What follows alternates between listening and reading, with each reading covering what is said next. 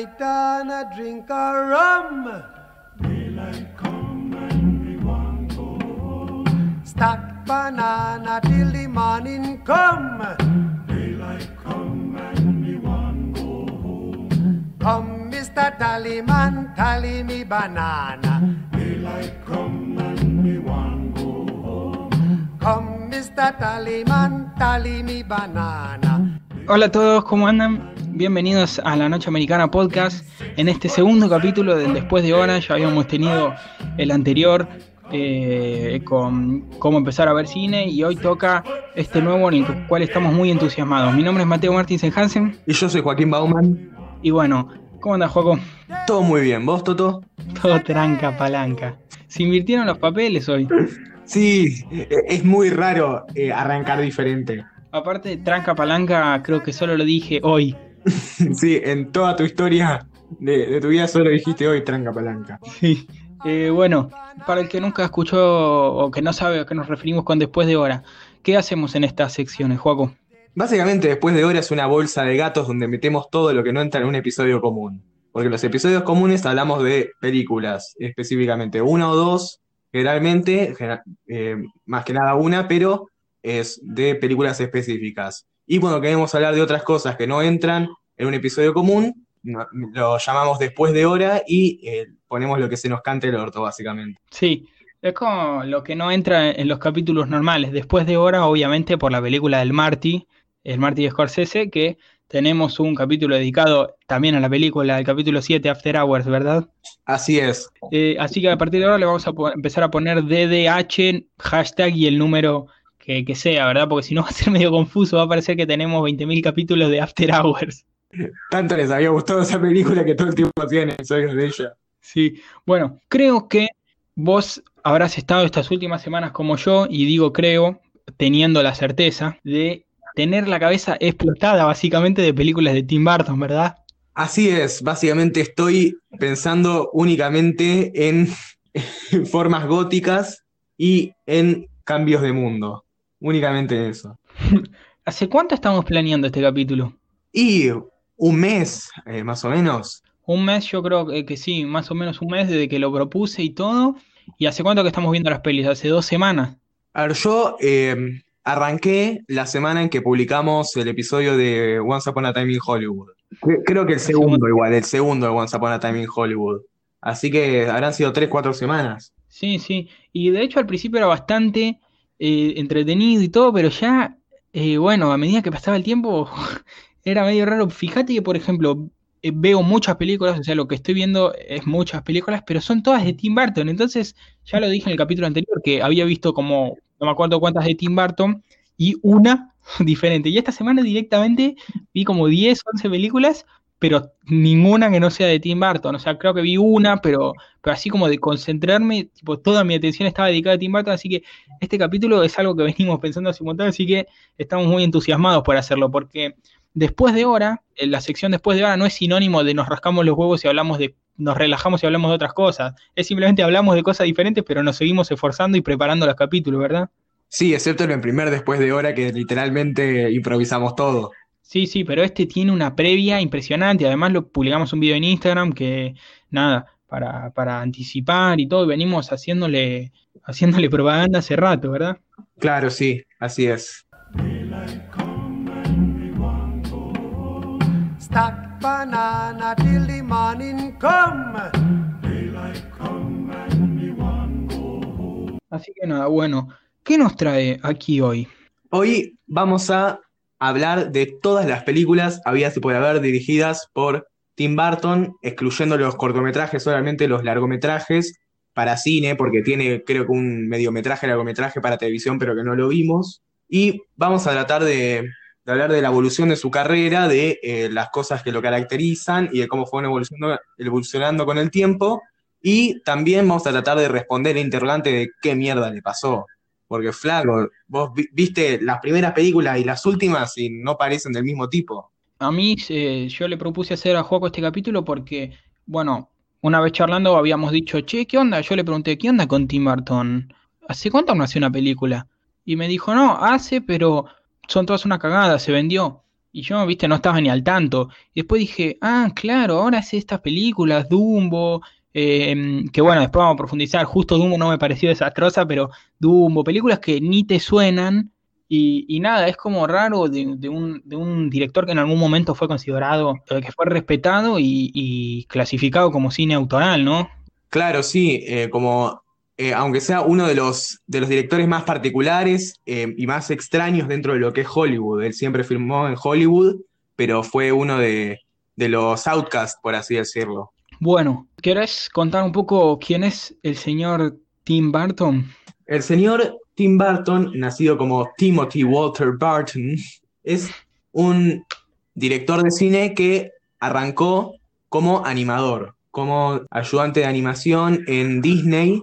Él ya había hecho cortometrajes antes, eh, pero eh, arrancó a laburar en Disney después de haber estudiado en, la Universidad de Artes de California, también llamada CalArts, eh, él laburó, como dije, de asistente de animación en Disney. Estuvo en películas como El zorro y el sabueso, El caldero negro, películas por ahí no de las más populares y mismo de las más son de las más oscuras de, Disney, pero justamente a él lo echaron de Disney por demasiado oscuro, porque le encargaron de hacer un cortometraje para poner junto a otras películas en sus estrenos ¿no? Le dieron plata a Disney y todo, y él hizo un cortometraje de 30 minutos llamado Frankenweenie. Y si les suena es porque después él hizo una película remake de eh, Frankenweenie, el cortometraje también llamada Frankenweenie, esta vez en stop motion. El cortometraje original era con personas reales. Cuestión que... Y para Disney.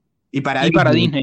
Claro. Y la gente de Disney lo ve y horrorizado dicen, ¿a quién le vendemos esto? Es un perro Frankenstein. No, tiene que ser para chicos esto, esto no es para chicos. Dijeron, andate a la puta madre que te recontra parió a Tim Burton. Y nada, a Tim lo mandaron a la mierda, pero, pero, eh, no hay mal que por bien no venga, porque un señor llamado Paul Rubens tenía un personaje muy, eh, muy popular que él hacía eh, en teatro, ¿no? Un, personaje cómico llamado Pee Wee Herman.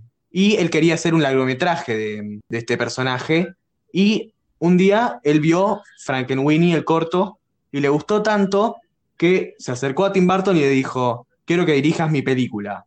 Y así fue como Tim Burton arrancó su carrera de dirección en el año 85 y que sigue largando películas hasta el día de hoy. Bueno, justo el día de hoy no largó ninguna, pero el año pasado largó la última. Estamos hablando de una carrera de 35 años la cual hizo 19 eh, largometrajes de ficción como director y uno eh, que es El extraño mundo de Jack, que después, bueno, vamos a hablar un poco más sobre sus circunstancias de producción, pero que él estuvo fuertemente involucrado y se cuenta como parte de su filmografía. Claro. Bueno, buen resumen y eh, esperemos poder encontrar una respuesta, ¿no? Una respuesta a qué diablos le pasó a este gran director, ¿no? Sí. Pero bueno, eh, queremos aclarar que no tengan miedo, no se asusten, que no vamos a, decir spoilers, o sea, si los decimos los vamos a avisar, pero hablando previamente a este capítulo concluimos en que no nos vemos obligados a, a decir tan spoilers y que nos suena lógico pensar que, que, no se nos van a escapar tantos spoilers. Así que nada, eh, quédense tranquilos, pueden escuchar el capítulo entero. Si llegamos a, decir alguno, va a haber timecodes abajo, así que chequen. Todavía no lo sabemos nosotros porque lo estamos grabando ahora mismo. Pero bueno, van a tener toda la información ahí abajo y también van a tener los timecodes de cuando empezamos a hablar de cada película. Si no sé, quieren, no sé, solo entraron al capítulo para escuchar nuestra opinión de Sleepy Hollow, por alguna razón son fanáticos de Sleepy Hollow, bueno, van ahí directo y escuchan nuestra opinión de Sleepy Hollow. Así que nada, año 1985, como decía Joaco, la gran aventura de Peewee.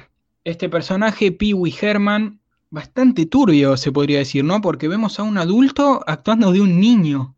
Sí, no sé, no terminé de entender si el personaje se supone que es un niño, porque Después tiene un interés romántico con, una mujer que debe estar en, sus veintipico, pero sí que es un personaje aniñado, que probablemente tenga algún tipo de, eh, de capacidad diferente, por así decirlo, ¿no? Igual tiene al vecino que también es lo mismo. Claro, sí, el, eh, estos adultos como medio aniñados. Sí, escúchame, pero lo primero, primero lo primero. ¿Te gustó? ¿No te gustó? ¿Qué te parece? Me gustó, me parece un arranque que no se condice mucho con el resto de su filmografía, pero que tiene algunas cositas que después van a aparecer después, pero como película así de, eh, de comedia disparatada, bizarra, me, pareció entretenida y me gustó. ¿A vos? A mí me, me limitó mucho el personaje. A ver, eh, me- es un, un- el protagonista, este, el personaje, este Peewee, me parece, me, incomoda mucho por lo que decía de que esto es turbio, igual es algo, una valoración personal, no digo que le hace buen animal a la película, sino que yo como Mateo, me incomoda mucho el tipo este actuando como niño, me parece incluso, perdón, ¿no? Pero me parece un tanto penoso ver al tipo este como de 30 años actuando un pibe de 10 años, y la verdad no me daba mucha risa el humor, o sea, el humor absurdo que que iba más allá del personaje, sí, por ejemplo, el tipo que lo levantaba la ruta y eso sí, pero el personaje en sí, que el chiste sea que él sea niño y que haga esas caras y esos berrinches y lo de la bicicleta me pareció desagradable. Pero sin embargo, la dirección está impecable, o sea, Tim, o sea, el personaje un desastre y todo, pero no, no es culpa de Tim, o sea, de hecho, la dirección me parece que está muy bien, 10 puntos, me- eh, también entusiasmada de parte de Tim porque le mete onda. Eh, y yo ya noté ciertas cosas, ciertas como marcas autorales de Tim, ¿no? Porque viste que ya hay como una atracción por lo deforme y lo exagerado, viste que el pibe, no sé, tenía como elementos, eh, como un vaso enorme o, o- o un martillo enorme en la casa, esas cosas medio... Sí, toda la eh, maquinaria para, para romper un huevo, creo que era, o para hacerse el desayuno. Eso es muy Tim Burton. Y nada, los colores, esto de le- que le gusta mucho usar los colores a Tim ya se ve, y esto de, de- que incluso en un momento hay como cuando esto que pasa a la ruta, qué sé yo, vemos un stop motion, incluso una animación ahí que después también hay una similar en Beetlejuice, pero ¿te acordás? Sí, porque mu- muchas veces se lo asocia a Barton como únicamente el estilo oscuro, gótico, medio blanco y negro, pero no todas sus películas son así. Él tiene como varios, eh, varios tipos de, estilo, a veces los combina, a veces hace una película exclusivamente con uno, otra película exclusivamente con otro, pero eh, el, tratamiento que él hace de los colores, así medio también apastelados, eh, reminiscentes del Technicolor, ¿no? Totalmente, sí, utiliza mucho los colores, digamos, pero le gustan igual estos colores, le gusta todo como lo, exagerado, se podría decir, pero obviamente a propósito. Por ejemplo, acá en Peewee tal vez no es oscuro, pero vemos esto de los colores muy chillones, ¿no? Se podría decir, Sí, muy como empalagosos.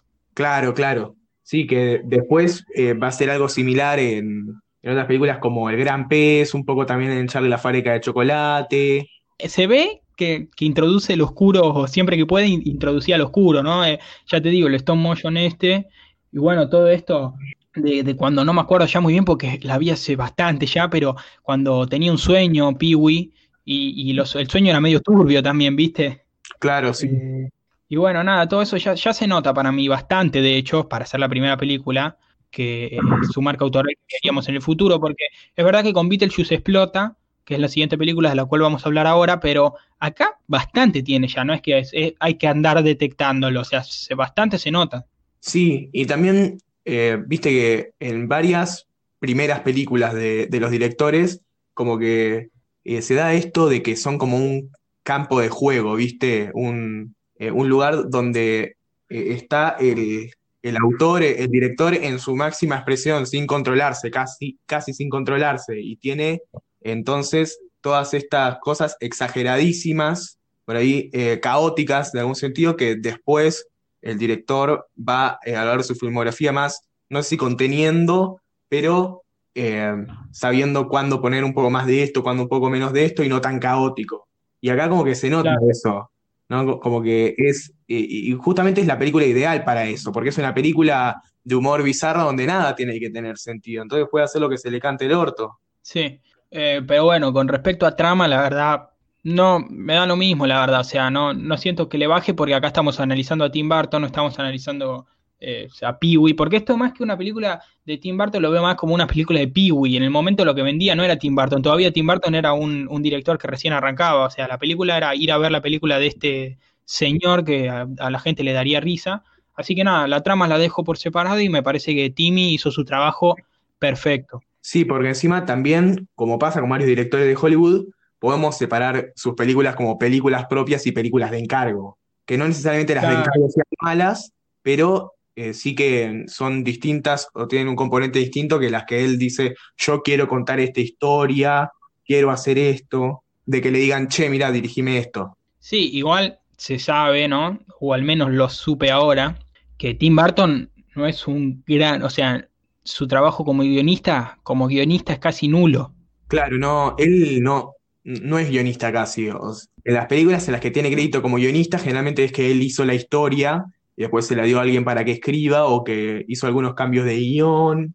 Y muchas veces hace cambios de guion, pero no se acredita, pero él no es guionista. Pero eso no significa que sus películas, eh, las películas que, en- que en él no guionan necesariamente son por encargo, no son personales, sino que muchas veces la personalidad del autor eh, se da también del director, es en qué películas elige hacer. Algo que ya hemos visto con Hitchcock, que creo que lo habíamos nombrado incluso, ¿no? Sí, eh, Hitchcock tampoco escribía sus guiones, pero él eh, casi todas las películas que hizo, más que nada a partir de su estrellato de director de Hollywood, fueron todas películas que eligió él.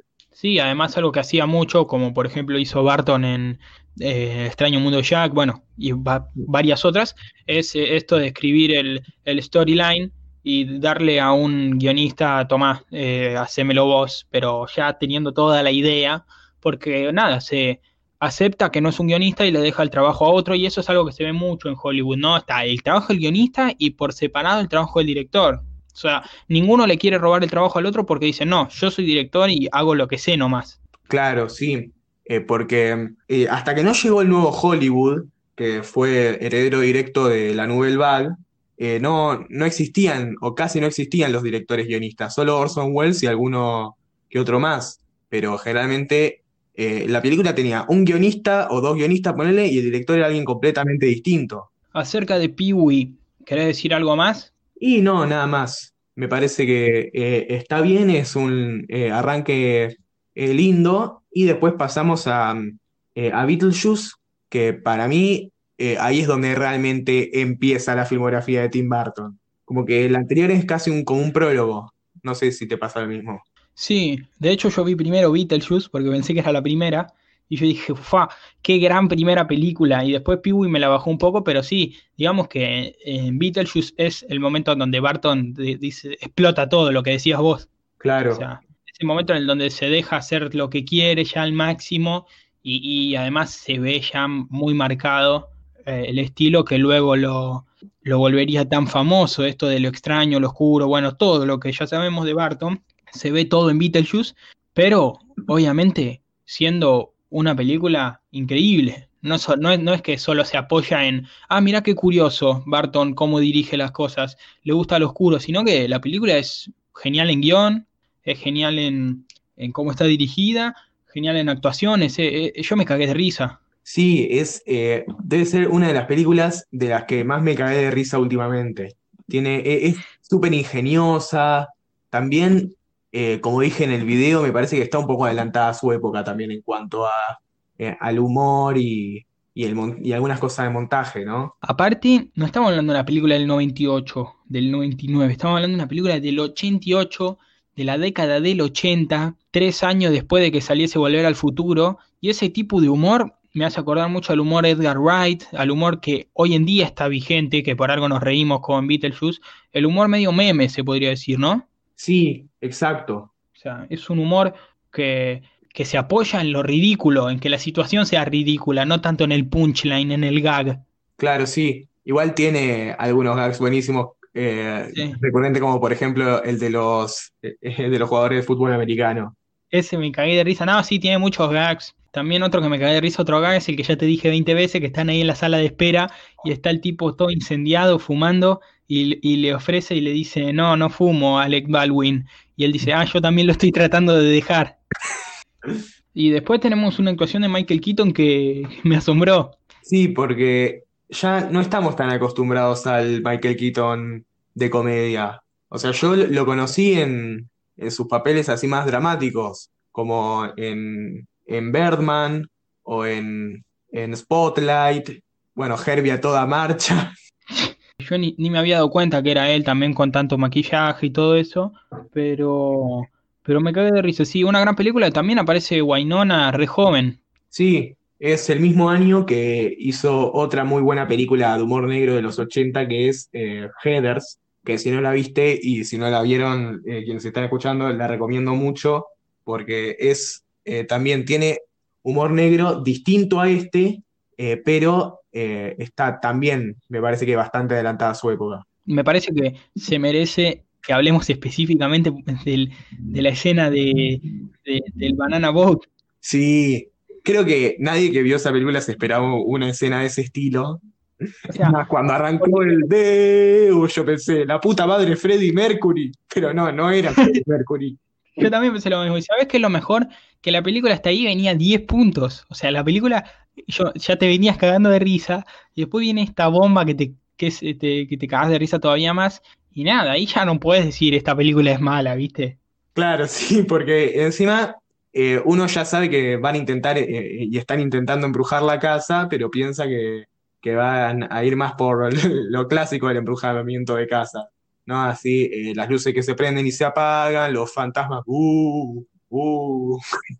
Pero no, eh, se ponen a, los, los controlan para bailar calipso. Sí, igual es, es totalmente ridículo de nuevo, porque ¿cómo carajo le explicas a alguien? Es, es muy shitpost, ¿viste? ¿Cómo le explicas, che, me da risa esta escena? Y me da risa que los chabones estén cantando una canción, ¿viste? No sé, es medio raro. Sí, no, no se termina, eh, si lo tratás de explicar no, no se entiende, pero si lo ves te reís. Sí, es un cago de risa. Aparte porque aparece así de la nada, ¿viste? Si hubiésemos tenido una escena anterior diciendo, che, vamos a hacer esto, pierde toda la gracia, de hecho no sería gracioso, o sea, se nota un guion, la verdad, muy bien trabajado, muy bien todo construido en base a, a que te asombre y te cagues de risa. Sí, encima eh, las actuaciones en esa, eh, en esa escena tenían que estar muy bien porque son todos que tienen que actuar como que están poseídos y coreografiados y todo, y están muy bien. Encima las caras que hace Catherine O'Hara.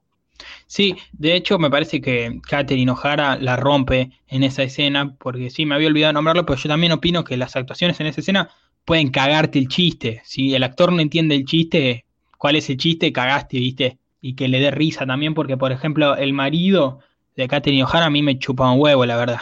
Porque viste que tiene un par de, de planos en los que en los que te muestran al tipo y yo decía, no sé, no me da risa. A mí me daba risa las caras que metía Katherine O'Hara y también como que, viste, que gesticulaba como, como que a veces volvía a ser la, la, el personaje sin estar poseído y de la nada te metía una cara como que estaba re disfrutando la música, ¿viste? Claro, sí. Después Sí. también el, el otro, Otto, el, el diseñador de interiores, que Sí. se pone a hacer la percusión. Que agarra así eh, y usa de bongoe la hielera. Sí, comentemos un poco también de, de la estética que tiene, porque tiene como esto medio gótico, oscuro, eh, que, eh, contrastado con eh, lo- los colores y, y todo lo, lo chillón, que, mm, que también es, es, bueno, algo que caracteriza, como dij- di- dijimos, la, la filmografía de Barton. Y además tenemos también esto que también va a estar durante toda la filmografía, que es la premisa de personajes que cambian de mundo, viste, que arrancan en, en su mundo normal y por algo que les pasa, se trasladan y pasan a un mundo totalmente distinto en el cual no terminan de encajar. Acá, por primera vez vemos esto dentro de, de las películas de, de Barton, que después va a estar presien- presente en casi todas sus películas. También, bueno, vos no viste los otros, pero si la vieron, imagínense que, bueno, esta película igual es anterior a los otros, que lo hace todavía mejor, que es como la- los otros, pero tomado para la joda, lo cual le suma 10.200 puntos. O sea, porque si te cuento la premisa, sacando el humor, es, es casi igual, pero, pero bueno, el tema es que esto se lo toma en joda. Batman, 1989. ¿Cuál fue tu opinión, juego? Me sorprendió muy para bien, la verdad. A mí me encantó, o sea, no sé si me encantó, me encantó Batman Regresa, de la que ya vamos a hablar más adelante, pero, pero me sorprendió mucho. Ya porque de entrada, viste, te esperás, no sé, es que es, es muy llamativa, es muy, como si seductor, seductora la, eh, todo es muy placentero, el- los decorados, la dirección de arte, todo eso, y además se lo ve muy artesanal en contraposición a lo que estamos acostumbrados hoy en día con, con esto Avengers y esto es puro croma. Esto se lo ve como un metrópolis de la década del 80, ciudad gótica. Eh, o sea, no, no hablo de adentro de la historia, sino realizado durante la década del 80, como volver a ser metrópolis y meterlo en ciudad gótica. Y, y con mucho entusiasmo, que es una palabra que voy a empezar a usar a partir de ahora y lo que resta del podcast, porque creo que es algo que se le fue perdiendo a Tim Burton. Y acá se lo ve como, o sea, no exactamente no lo conozco a Timmy como persona, no me junto a tomar mates con él, pero se lo ve como un niño entusiasmado por, por meter su impronta, porque la película, y, y tanto Batman como Batman regresa, derrocha originalidad por doquier, digamos, ¿no? O sea, toda la impronta que propone, además de que eh, se contrapone con el Batman de los 60 y todo, eh, eh, presenta algo nuevo, digamos, ¿no? Sí, es una película por encargo, pero que él hace muy propia. Y vos la ves y, es- y decís, este es Barton. No, no, e- esa película no te la puedes confundir con, con otro director. Y además es una película que es de superhéroes, o sea, más o menos ponele, te acoplas a una fórmula, porque vamos a decir la verdad, yo siempre digo que el guion es más importante que, que la dirección, al menos aunque sea por un poco, pero acá en Batman, la de 1989, sinceramente se lleva todo Barton, la dirección se lleva toda la película. Sí, porque la verdad el clima que genera eh, con la dirección es algo que, eh, que cualquier otro no, eh, no te generaba. O sea, después eh, hubo varios directores que hicieron películas de Batman. Mismo yo antes de ver eh, estas de, de Barton, como que tenía la, eh, concepción de que eh, las de Nolan eran superiores, así de prejuicio nomás, o de así de lo que se decía de que las de Nolan eran superiores y que las de Barton eran un poco inferiores, pero a mí me gustaron bastante más las de Barton que las de Nolan. Sí, digamos que además, hablando así generalmente, creo que los espectadores también se deben haber quedado asombrados porque es, agarra un guion que, que sí, está bien, es un guion de una película de superhéroes, o sea, no te propone nada ese guion más que cualquier otra película de superhéroes, o sea, sí es verdad que tiene una construcción de personajes y todo un poco más diferente a, las- a las actuales, pero bueno, las actuales no se pueden comparar con nada, la verdad, porque son otro mundo, estamos a 30 años de diferencia desde que estrenaron eso, así que es otro mundo, pero digo, era lo normal de una película de superhéroes del año eh, 89, nada del otro mundo, y la agarra Barton y justamente ahora es recordada como una película y nosotros decimos que nos encantó, todo por mérito de Barton, lo que ya dije, la dirección. Entonces nada, es triste ver que luego, cuando empecemos a hablar de, la, de, las, de las películas actuales y eso, cómo se fue perdiendo ese entusiasmo, porque Tim Burton no te puede venir o hacer una entrevista o, hablar en una conferencia de prensa y decir, sí, yo sigo teniendo el mismo entusiasmo que las primeras películas porque claramente es mentira. Totalmente, sí. Y bueno, eh, en Batman, eh, especialmente en la 2, pero en la 1 ya, ya se ve también, hay como un gran cuidado en todo, ¿viste? En, en los vestuarios, eh, un montón en la dirección de, de arte, de los decorados, porque eh, lo que tienen estas películas, eh, a diferencia de las de superhéroes de ahora, es que, o sea, se nota que, que lo que estás viendo es ficción, que no es real, que es en un estudio pero a mí me parece 100 veces más real y más impactante y, y me llama mucho más que el CGI eh, hiperrealista de, de las últimas películas eh, de superhéroes. Sí, el CGI, digamos que complace a los espectadores como para que dejen de buscar todo el tiempo las imperfecciones del estudio, del set, pero a mí me complace mucho más, eh, bueno, ya lo habíamos hablado esto la otra vez, de que vos hablabas de que ahora te acusan de que si decís eso te acusan de nostálgico, pero para mí va más allá de eso, porque yo vi la primera escena de, de Batman, y, lo digo realmente, ¿no? Cuando la vi para este podcast, Batman, la de 1989, vi la primera escena y dije, wow, viste, ya me quedó, me, me gustó mucho, dije, ya, me enganchó solo la primer, el primer plano de la película, viste, con ahí con Ciudad Gótica, cosa que no pasa con este CGI, que sí, bueno, muy bien, se parece más a la realidad, pero no me dice nada, no me transmite sentimientos, digamos. Claro, sí, porque Barton es, eh, eh, es heredero, es influenciado del expresionismo alemán. Lo que quiere el expresionismo alemán justamente es mostrar las expresiones, tipo, eh, eh, no, no, busca realismo, no busca que vos digas esto es verdad, busca que te impacte. Y Barton claro, es lo que hace, él no, no quiere que te creas que eso pasó en la vida real o que puede pasar en la vida real o que esa es una ciudad de verdad. O sea, él no, no tiene ningún, ninguna ganas de ocultarte que, que la bruma que ves está siendo una máquina de humo o que todo Claro. eso es en realidad eh, cartón pintado. Él no, no quiere eh, eso, él quiere que, que te, que te maravilles eh, con, con lo que estás viendo, que te compenetres con la historia y al espectador no, no le va a molestar que, que eso no, no sea como en la realidad. O sea, en el expresionismo alemán, en el gabinete del doctor Caligari, tenés todos los edificios torcidos, las cúpulas extrañas y puntiagudos, y ninguna ciudad en el mundo es así. Pero todo lo que ve la película le chupa un huevo. No, no solo les chupa un huevo, sino mejor aún, les encanta, no es que les chupa un Claro, huevo. claro, le, le chupa un huevo la falta de realismo, me refiero. Sí, eh, porque es más, bueno, con el expresionismo alemán, eh, bueno, es obviamente heredero, eh, Tim, pero bueno, también que, que buscaba el expresionismo, además de todo lo que dijiste que está muy bien, priorizar la subjetividad, o sea, la subjetividad de cada, de cada autor. Entonces, justamente priorizas una visión que no es realista, pero que lo que te hace sentir es más que realista, digamos. Claro, totalmente exacto. Eh, usa lo poco natural o lo sobrenatural para hacerte sentir a vos cosas sobrenaturales. Increíble, la verdad, lo que hace con Batman, o sea, lo repito, entusiasmadísimo. Y después, bueno, para nombrar algo, pequeñas cositas que tengo acá, Jack Nicholson la rompe, una, primero. Y segundo, que, que hay, eh, hay incluso en escena, también está la dirección, también la ambientación, el clima que genera, eh, que en un momento, en la escena en la que Vicky, la periodista, queda con Jack Nicholson en ese museo, a mí, a eso parecía una escena de película de terror. Sí, totalmente, sí. Entran y entra bailando con la música de Prince, eh, eh, Joker.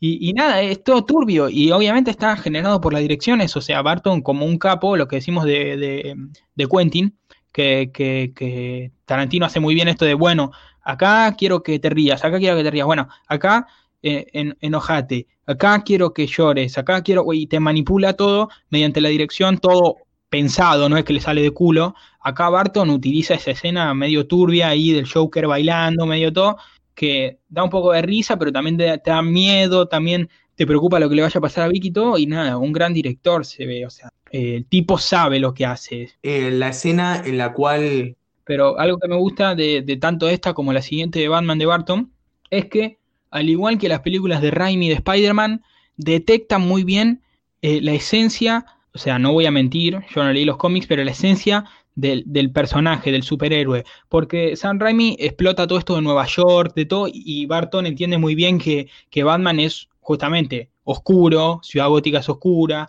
y, y lo capta muy bien esa esencia, ¿verdad?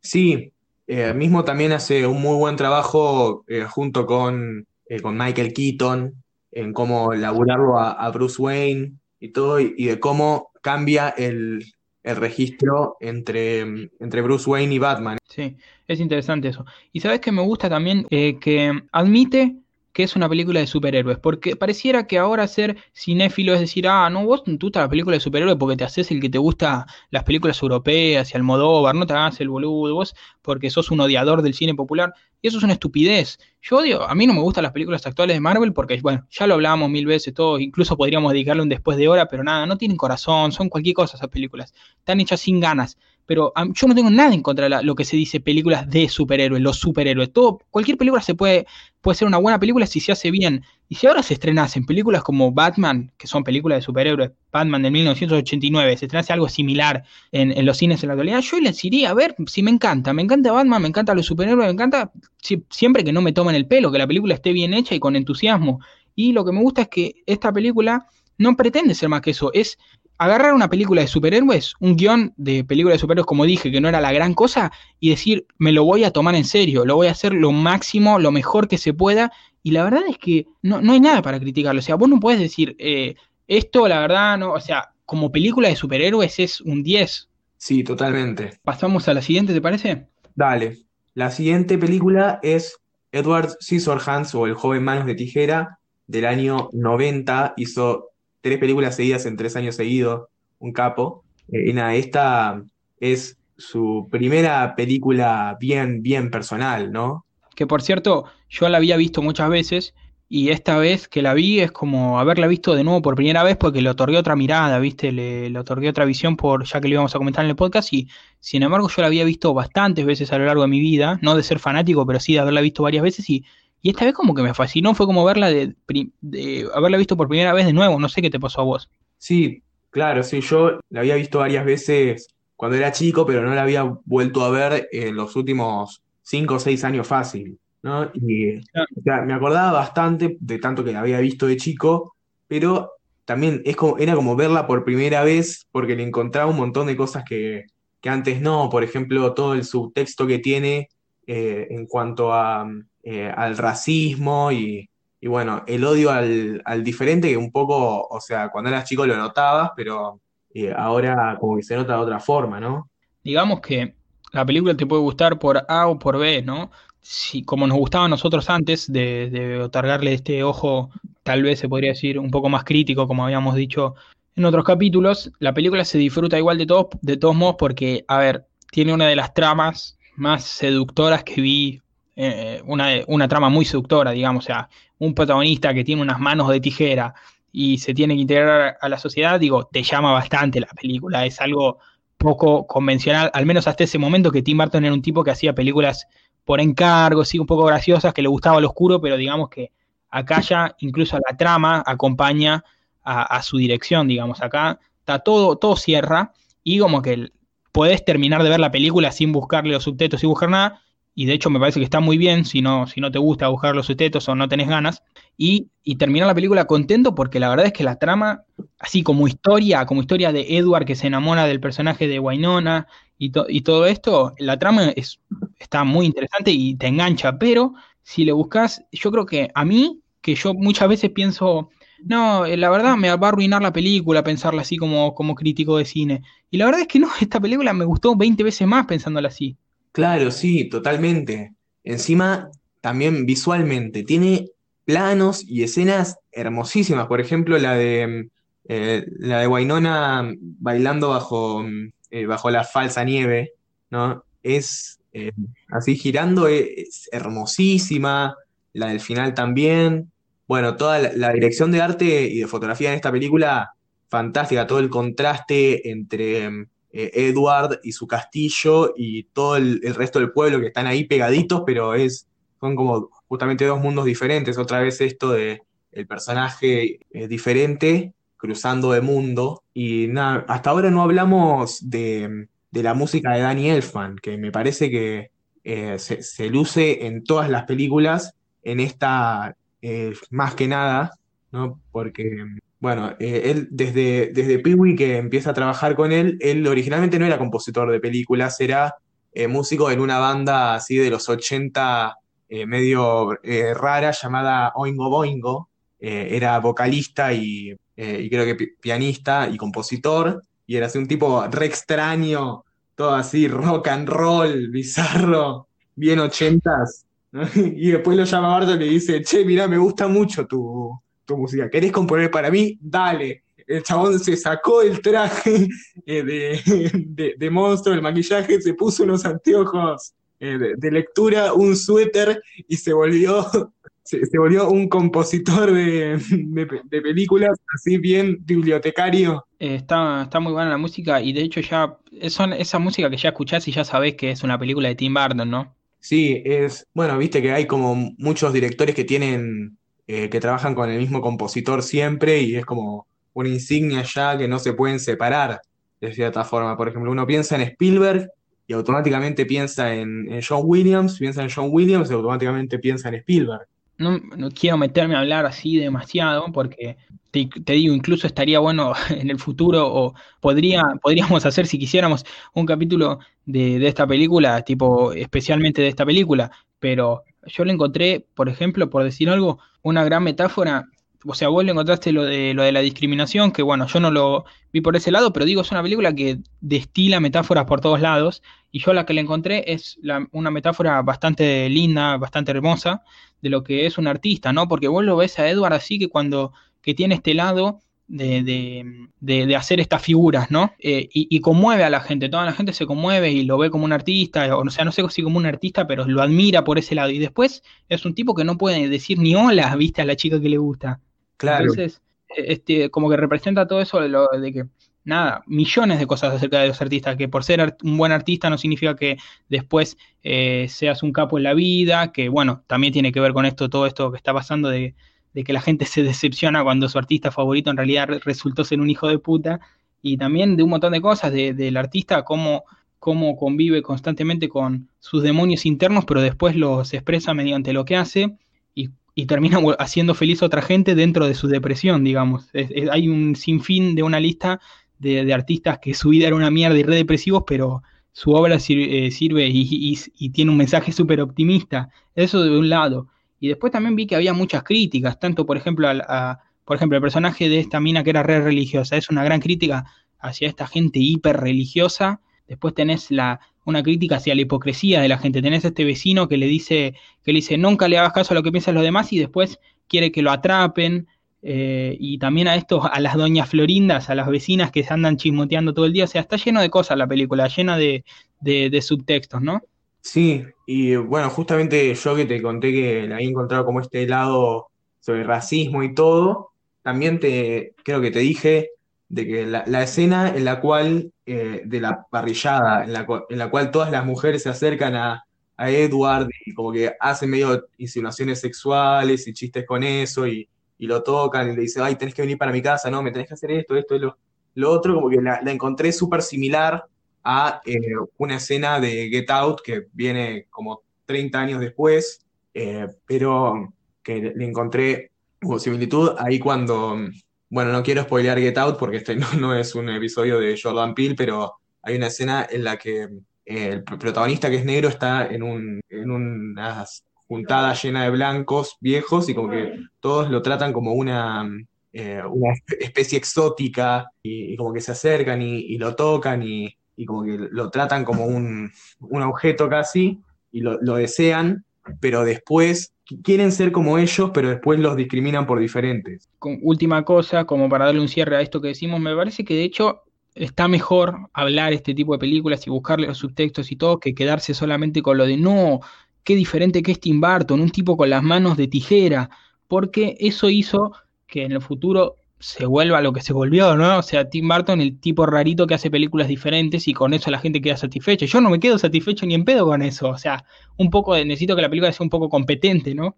Obvio, sí, eh, porque si nosotros le, resaltamos al, artista solamente eh, las cosas superficiales como buenas, después puede pasar como pasó con con Tim que justamente dijo, bueno, solo hago estas cosas lindas superficiales, que la película se vea bonita y con eso ya eh, conformo al público.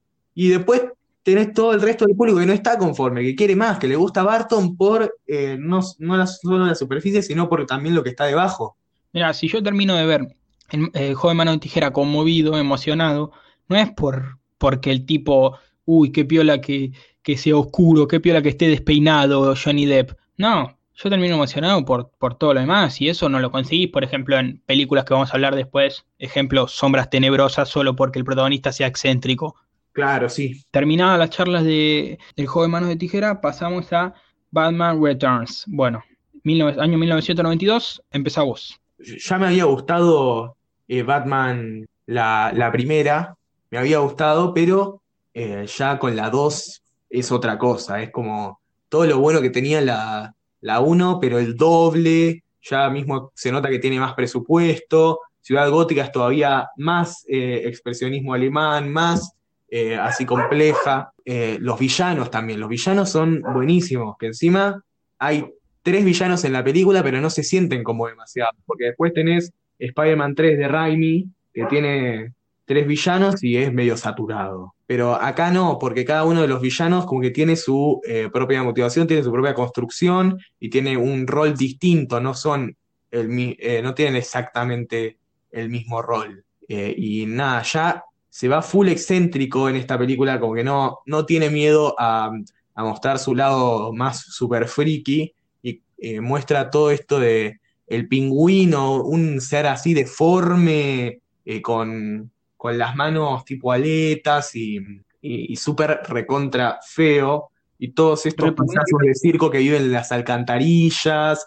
Y también se va por lo bi- bizarro, casi absurdo, con lo- los pingüinos con cohetes que, que tienen un casco que los maneja, pero que sin embargo no, no queda mal, no queda para nada mal. es mucho más ambiciosa que Batman la primera. O sea, si ya se lo había tomado en serio la película de superhéroes, acá se lo toma eh, todavía mucho más en serio. Y viste que ya Tim Burton ya empieza a ser una marca autoral, ¿no? O sea, no sé si autoral, pero un producto, porque viste que en estas películas creo que en, en Eduardo Manos Tijeras ella aparece, viste, un film de Tim Burton, bien, bien directamente al principio de los créditos. Y nada, acá, acá lo mismo. Pero bueno, sí, vemos más personajes, más trama, más nudos, un montonazo de cosas. Michelle Pfeiffer que la rompe como Gatúbela, Danny DeVito que la rompe como el pingüino y, y- Michael Keaton que, que ya venía bien con Batman y se mantiene. Y sí, es como decís vos, como que no te.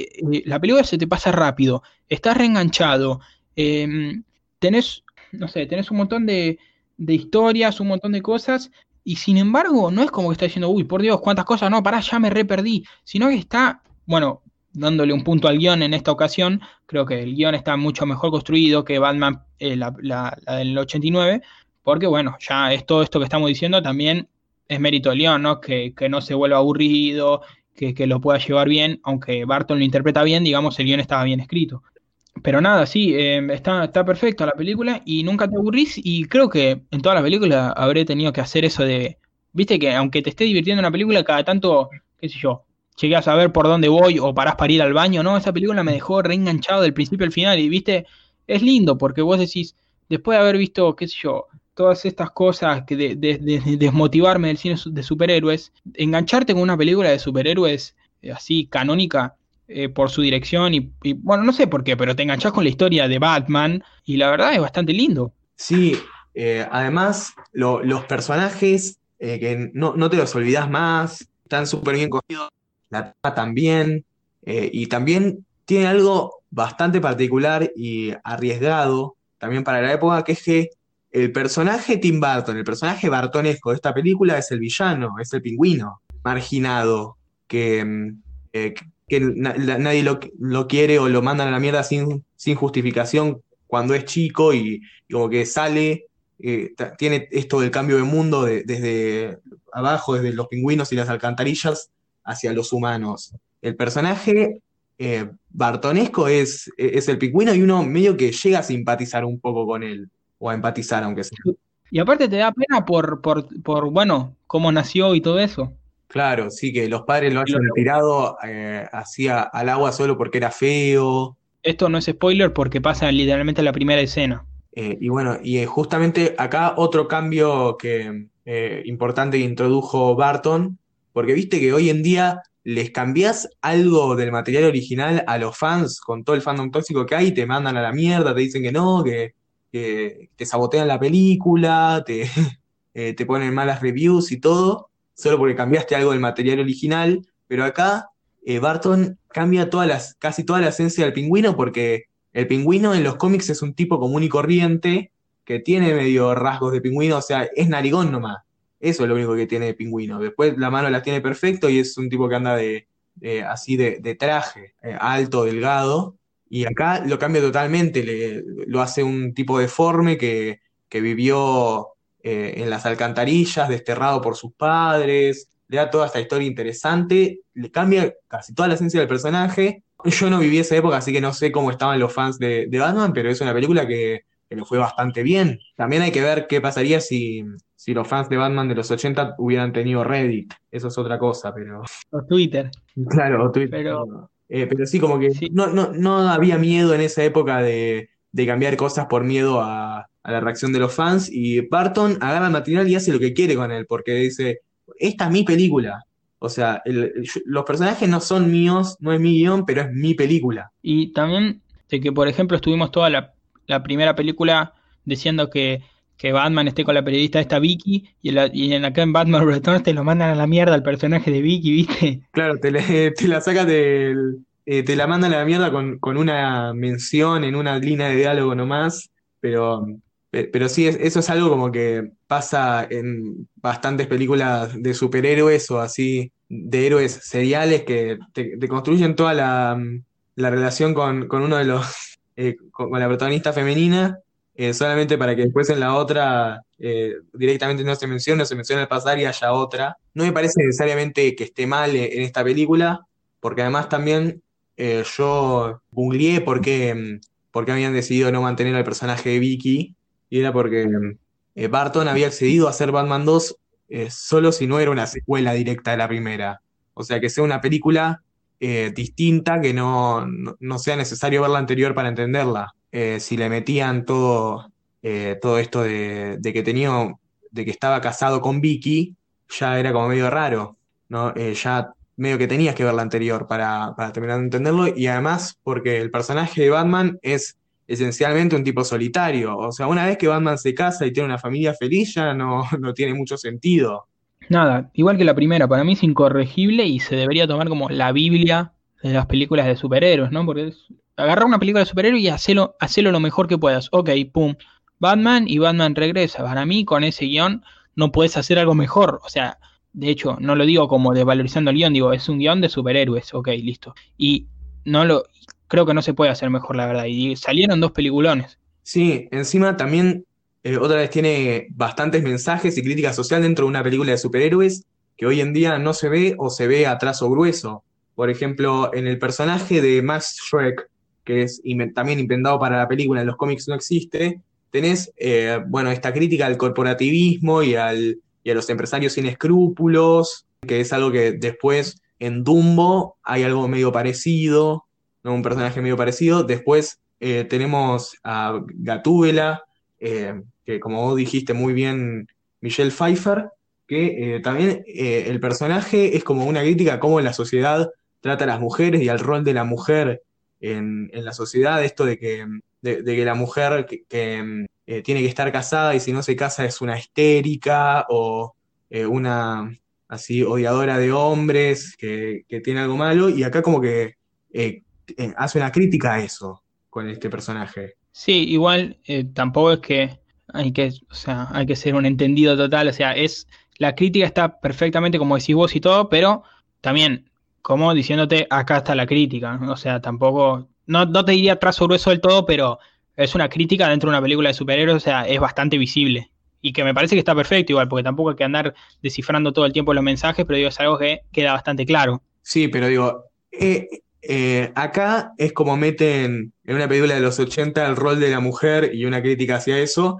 y después compararlo, no sé si, si viste Avengers Endgame, yo eh, tuve la, eh, la tristeza de haberlo hecho, pero en, en la escena de la batalla final, en un momento como que se juntan todas las superheroínas mujeres, o sea, estaban en medio de una batalla final super épica y dicen, bueno, vamos a juntar, no es que lo dicen, pasa fuera de cámara, pero me imagino que es así, bueno, vamos a juntarnos todas las mujeres juntas para hacer, eh, eh, para luchar contra, eh, contra la villana mujer, y, en un momento dicen literalmente, no está sola, y se juntan todas las mujeres y, luchan contra la villana mujer, así en, medio de una batalla, medio que pero bueno, juntémonos todas. Así que tenemos que dar el, mensaje feminista de la batalla. Después continuamos con El extraño mundo de Jack, película del año 93, bueno, 1993, que vos viste hace poco, ¿no? Sí, porque yo traté de priorizar las que eran dirigidas por él, eh, para, por si no llegaba, ¿no? Y nada, llegué y, y anoche la vi. Ya la había visto, obvio, cuando era chico en, en Disney Channel, Channel y todo, pero, eh, pero ahora la, la volví a ver. Que, bueno, como decíamos antes, no es dirigida por él, pero la historia de la producción de esta película es que eh, Tim la había empezado a gestar cuando él trabajaba todavía en Disney y había empezado a hacer como un... eh, al principio iba a ser un, un especial navideño televisivo de, eh, de 30 a 40 minutos, con animación tradicional, creo, ¿no? Pero eventualmente Disney le dio, lo dio de baja también por demasiado oscuro, pobre Timmy, y medio que quedó en el cajón, ¿no? Él fue el que creó todos los personajes y la situación, la trama y todo, así súper influenciado por los libros que leía él cuando era chico y, y las películas y los especiales navideños de Dr. Seuss, como El Grinch, eh, y de Roald Dahl, del que después dirigió la adaptación de, de Charlie la fábrica de chocolate, y con todas estas influencias había creado como este, eh, este homenaje, eh, pero medio dado vuelta, así con personajes de Halloween queriendo ser navideños. Cuestión que el proyecto queda bastante eh, en el cajón, después Barton se va de Disney y todo, y eh, después charlando con eh, Henry Selick, que había sido compañero suyo en Disney, eh, animador y director de películas de, animación, quisieron revivir el proyecto, hablaron con Disney que todavía tenía los derechos de, de- de- especial navideño que no había sido, o sea, los hijos de puta no le produjeron el, el especial, pero se quedaron con los derechos, y bueno, le dijeron, che, eh, nos pinta hacer esta película en stop motion, eh, dale, ¿cuánta plata necesitas? Bastante poca. Bueno, dale, metele. Total, es imposible que perdamos guita con esto. Y entonces, como Barton todavía estaba comprometido eh, con Batman Returns y todo, no la dirigió, pero se, se la dio a Selick para que la dirija. Él hizo gran parte del guion junto con Caroline Thompson, que es la que también había trabajado con él en, en El joven Manos de Tijera. La música eh, y la letra la compuso Danny Elfman, mismo él hizo de la voz cantante de Jack, y eh, nada, la dirigió Selick, que él dice que Barton solo fue 10 días al, eh, al set en dos años, o sea que no, eh, no podríamos decir que es una película dirigida por, por Barton bajo ningún concepto, pero que sí tiene varias de sus marcas, ¿no? Sí, tiene varias de sus marcas. Y bueno, eh, también, digamos, si ya diseñado, o sea, viste que el título de la película, ¿cómo era? Tim Burton's The Nightmare Before Christmas. El, el concepto lo inventó él, los personajes lo inventó todo, pero si tenemos que hablar de dirección, o sea, una cosa es decir quién es el director y otra decir de quién es la película. O sea, la idea era de Barton y todo, y por eso la, la vamos a comentar ahora.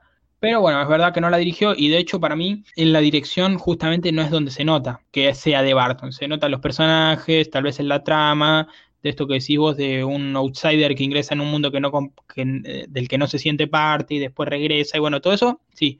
Pero la dirección, sin embargo, debo admitir que no me genera un gran dilema de decir, uy, ¿quién habrá sido? ¿Quién habrá sido? Porque la verdad es que después de haber visto Coraline y haber visto eh, The Nightmare Before Christmas, eh, El extraño mundo Jack, y haber visto, no sé, El cadáver de la novia o Frankenweenie, me parece que El extraño mundo Jack se parece mucho más a Coraline, que también es de Selick, ¿no?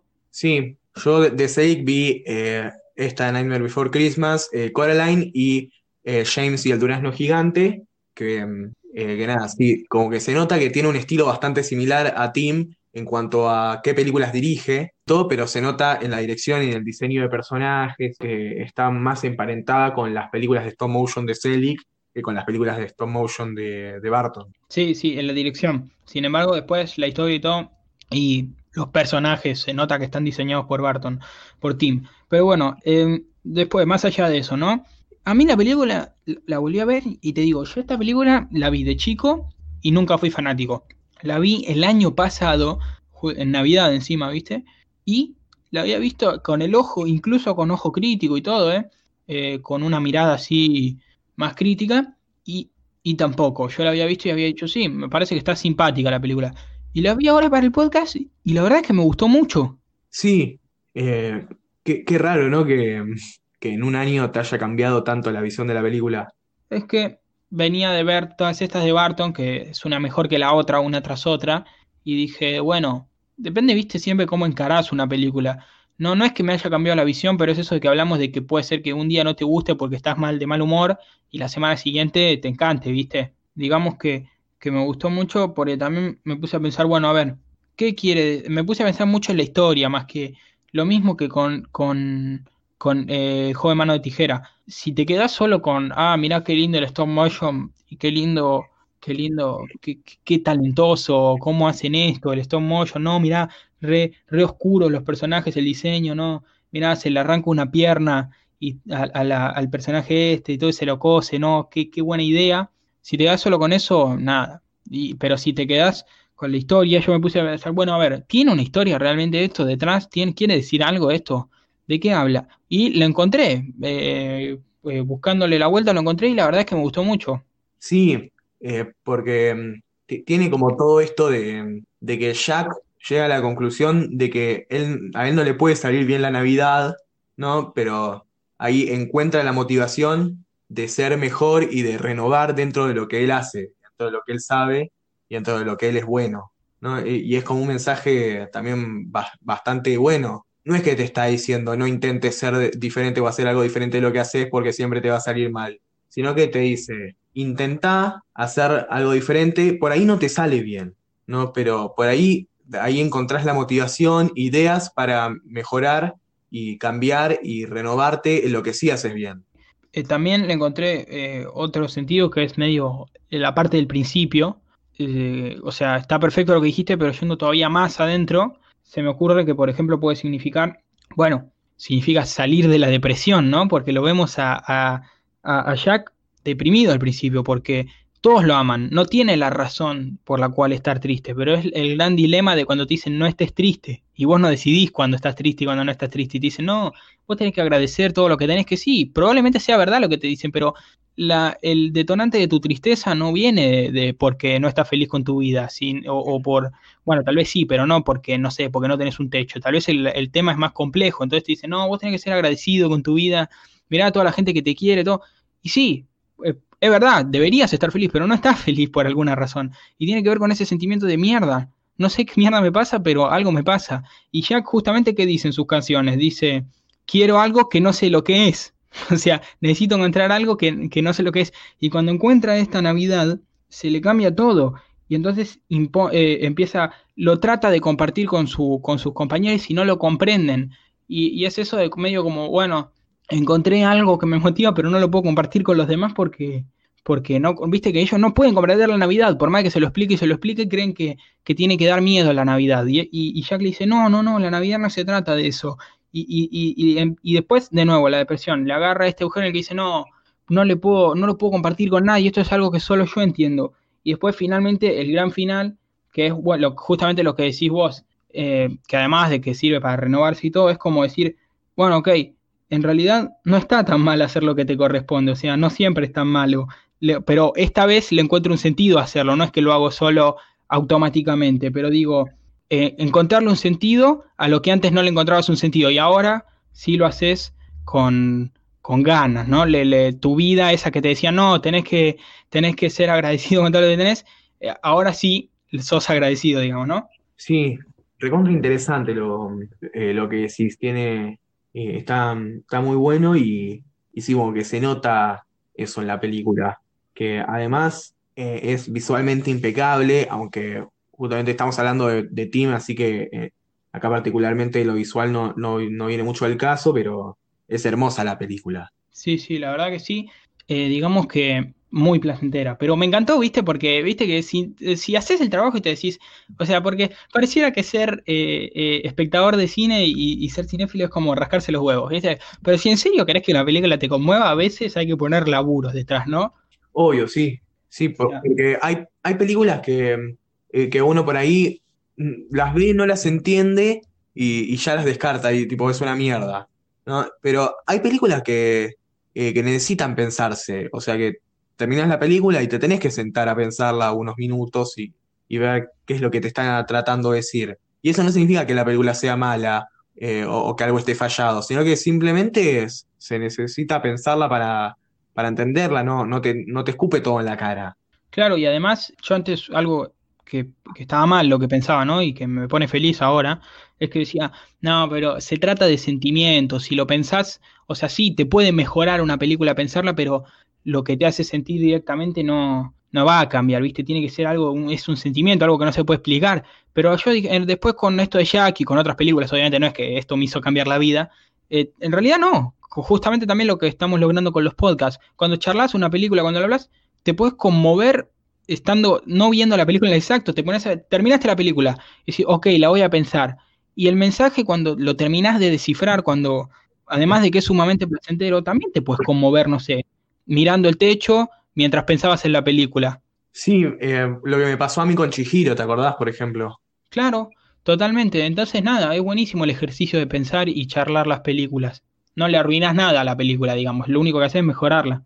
Ed Wood, año 1994, que es una película que yo sé que a vos te gustó muchísimo, ¿no? Así que te voy a dar el pie para que hables. ¿Qué te pareció Ed Wood?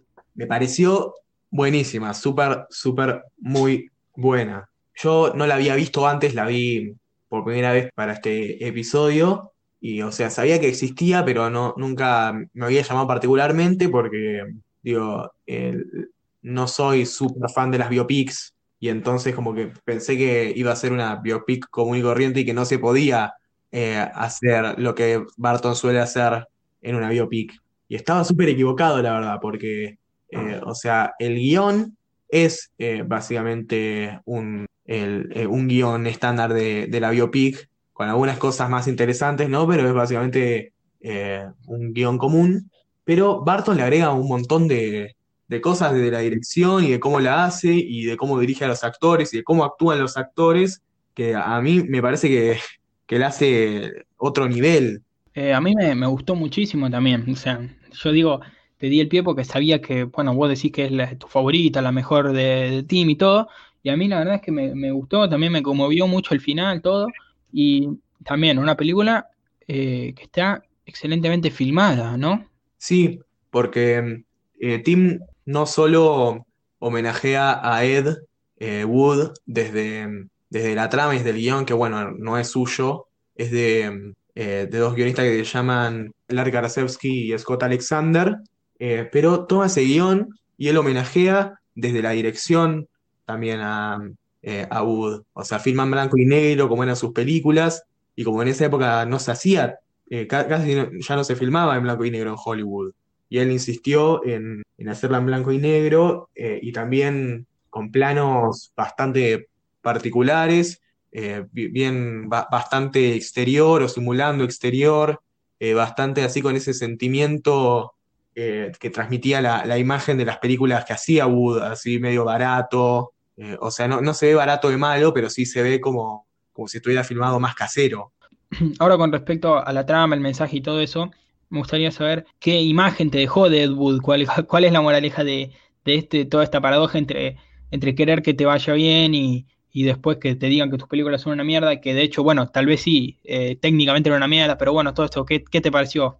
Me pareció eh, muy, muy bueno el, el acercamiento que hace el guion a la figura de, de Ed Wood porque sería muy fácil eh, hacer una, simplemente una burla, ¿no? O sea, burlarse de él y de sus películas y que sea una, una comedia eh, do- donde el protagonista es un pelotudo que hace películas de mierda, ¿no? De Disaster Artist.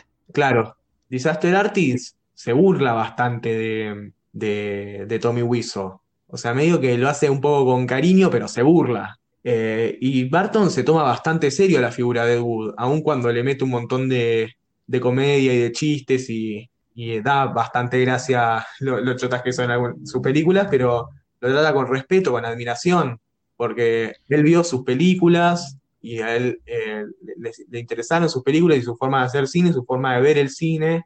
Además, a él le tocaba muy personal la película porque eh, la relación que tiene Ed con Bela Lugosi es eh, bastante parecida a la que tuvo él con Vincent Price, que también era un actor de películas de, terror de cuando Tim era chico, que después había caído medio en desgracia y Tim lo, eh, lo llamó para que eh, eh, hizo la narración de uno de sus primeros cortos, que mismo se trataba sobre un chico que quería ser como Vincent Price, después hizo del creador de, de Edward en El joven Manos de Tijera, como que habían formado una especie de amistad con este, este hombre Vincent Price que ya era bastante viejo, mismo se murió, creo que entre, eh, en algún momento entre Edward Scissorhands y, y, y Ed Wood, entonces como que le, tocó bastante la historia por ese lado, ¿no? Y a mí me, parece genial la amistad de, eh, de Ed y, y Bella por, por lo bizarro del hecho que se hayan encontrado y justo en ese momento y la, y la amistad que formaron, ¿no? Claro, sí, porque pasó en la vida real, obviamente. Bueno, igual también yo me puse a fijarme y hay películas de, de Ed Wood en YouTube si las quieren buscar. Claro, eh, por algo también Ed Wood y The Disaster Artist no tienen comparación. Una sí queda en eso, en la burla así que gracioso que es de Room. Eh, nos reímos de, somos fans de lo malo que es, pero un poco también nos burlamos.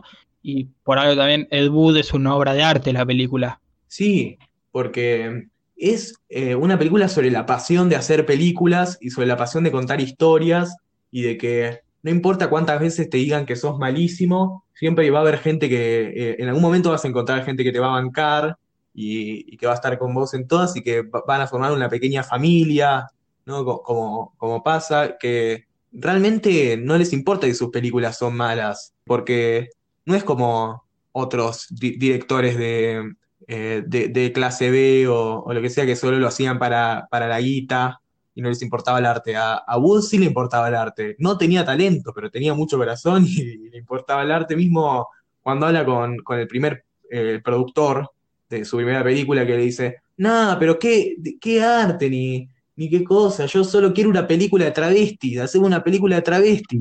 Sí, igual el talento de nuevo siendo subjetivo, ¿no? Porque qué sé yo, eh, digamos que, que lo que verdaderamente lo movía a Ed y lo que trata de decir Tim es justamente eh, que verdaderamente era un artista, porque después que separando, ¿sabes qué pasa? Que lo que me hace sentir que se me acaba de ocurrir esta película es que, por ejemplo, Ed es un artista, después su arte puede ser malo, por ejemplo, vos decís, sí, la verdad es bastante chota la película y yo también lo digo, no sé si, si Glenn o Glenda, digo, uy, qué obra de arte, pero él como con su impronta ya se convertía en un artista, entonces no necesariamente tenés que ser tu, producto o tu, más que producto, me da una palabra fea esa, más bien tu, tu obra en, en general tiene que ser buena para que vos seas un artista. Yo creo que él era un artista por, por esto, justamente él quería contar historias y no le interesaba ser famoso, no sé, bueno, tal vez era un plus, quería que ser como Orson Welles, pero justamente él que le gustaba, ser como Orson Welles o el Ciudadano Kane. A él le gustaba el Ciudadano Kane y él quería hacer una película similar, o bueno, no similar, que genere lo mismo que el Ciudadano Kane. Digamos, en la diferencia con Tommy Wiseau, que era un tipo, a ver, no sé, al menos lo que vi en, en Disaster Artist y todo lo que vi, era un tipo medio desesperado por ser famoso, ¿no? O sea, que quería ser famoso y ser una estrella de cine. Y Ed Wood era un chabón que le gustaba hacer películas, un fanático del cine, que, que, disfrutaba de hacer películas y por algo las seguía haciendo, ¿no? O sea, su objetivo no era ser famoso. Entonces hay una gran diferencia. Eh, pero bueno, si yo la veo por ese lado, nada, lo mismo que decís vos, pero le agrego eso. Además, eh, la película reivindica a Wood como un autor, además, porque, viste que muchos dicen que lo que caracteriza a un autor, eh, más allá de, eh, más allá de director o guionista, así, un, un autor, es que meta su opinión y su forma de pensar dentro de su película, ¿no? Sí. Y que dé una visión de mundo y que por ahí se, se inspire un poco en sus propias vivencias y, y Glenn, Glenn o Glenda es eh, básicamente eh, la, la, visión de mundo y la, eh, y la personalidad y, de, de, Wood. O sea, Ed Wood le, pone mucho de sí mismo a la película y la hace y escribe el guion como una forma de catarsis para expresar su, su yo interior, su, su, drag, su transvetismo. Sí, convengamos que me gusta porque además justifica esto de lo que siempre hablamos, que bueno, es una teoría tuya, pero yo me la apropié, esto que decimos de, de, que solo se puede despenestrar una película si no tiene corazón. Y si algo tenían las películas de Ed Wood, era corazón, o sea, le sobraba corazón, ¿verdad? Entonces, digamos que, que en ese sentido los críticos de cine son una mierda, porque convengamos que yo creo que hay una diferencia entre lo que hacemos nosotros, o bueno, otros podcasts y lo que se dice crítico, crítico de egresado en crítica porque, a ver, al menos lo que, lo que me deja esta película un poco es ese, ese sentimiento, ¿no? Porque nosotros tenemos un, un, unos valores que seguimos para charlar, pero nosotros lo que creo es que charlamos películas, charlamos acerca de películas, pero ese, ese coso, esa, ese criterio que, que vos me comentaste me parece bastante bien, porque nosotros charlamos de película, pero no cruzamos una línea, decir esto es una mierda, esto es una, es una garompa, no sirve de nada, porque nosotros justamente tenemos en cuenta que detrás existe un Ed Wood, ¿verdad? Claro, totalmente, sí. Y eh, la única vez que, eh, que hablamos eh, muy mal, eh, o casi que defenestramos en la película, que fue la Five Plus, justamente nosotros reconocimos que, o teorizamos de que era un Spike Lee con pocas ganas, ¿no? Sí. No es que quiso hacer algo súper personal y con mucha pasión y le salió mal. O sea, justamente porque le, le, faltaba ganas, le faltaba corazón a la película de cierta, de cierta forma, mismo cuando hablamos mal de las películas de Marvel. Sí, obvio, bueno, de Manuel no hace falta decir que le falta corazón. Y sí, Spike, justamente que dijimos nosotros, Spike, dejate de romper los huevos y ponete a hacer las películas en las que sos bueno. Claro, nosotros reconocemos que Spike es un autor, un artista que quiere decir algo, pero que particularmente en esa película no, que- no, no le interesaba mucho. Sí, no le puso ganas. Y última cosa de Ed Wood es que le da el significado a las películas. Te dice que dentro, detrás de cada película, tal vez Ed no era un gran cineasta en lo que respecta a ser un, ponele, lo, es extremo la comparación que voy a hacer, ¿no? Pero comparar a Ed Wood con Coppola, por ejemplo, que no voy a decir que Coppola no tiene corazón porque sería estúpido, pero Coppola, que justa- justamente, ¿qué pasa con Coppola? Es un técnico de la puta madre. Además de tener corazón, el chabón sabe filmar. Es, una, es un talentoso de, cómo filmar. Y digo Coppola por decir Coppola, Hitchcock, qué sé yo, Hitchcock. ¿Quién, quién filma mejor que Hitchcock, que Hitchcock? Es un tipo que tiene talento para, para eso. Entonces, bueno, tal vez Ed no tenía todo eso.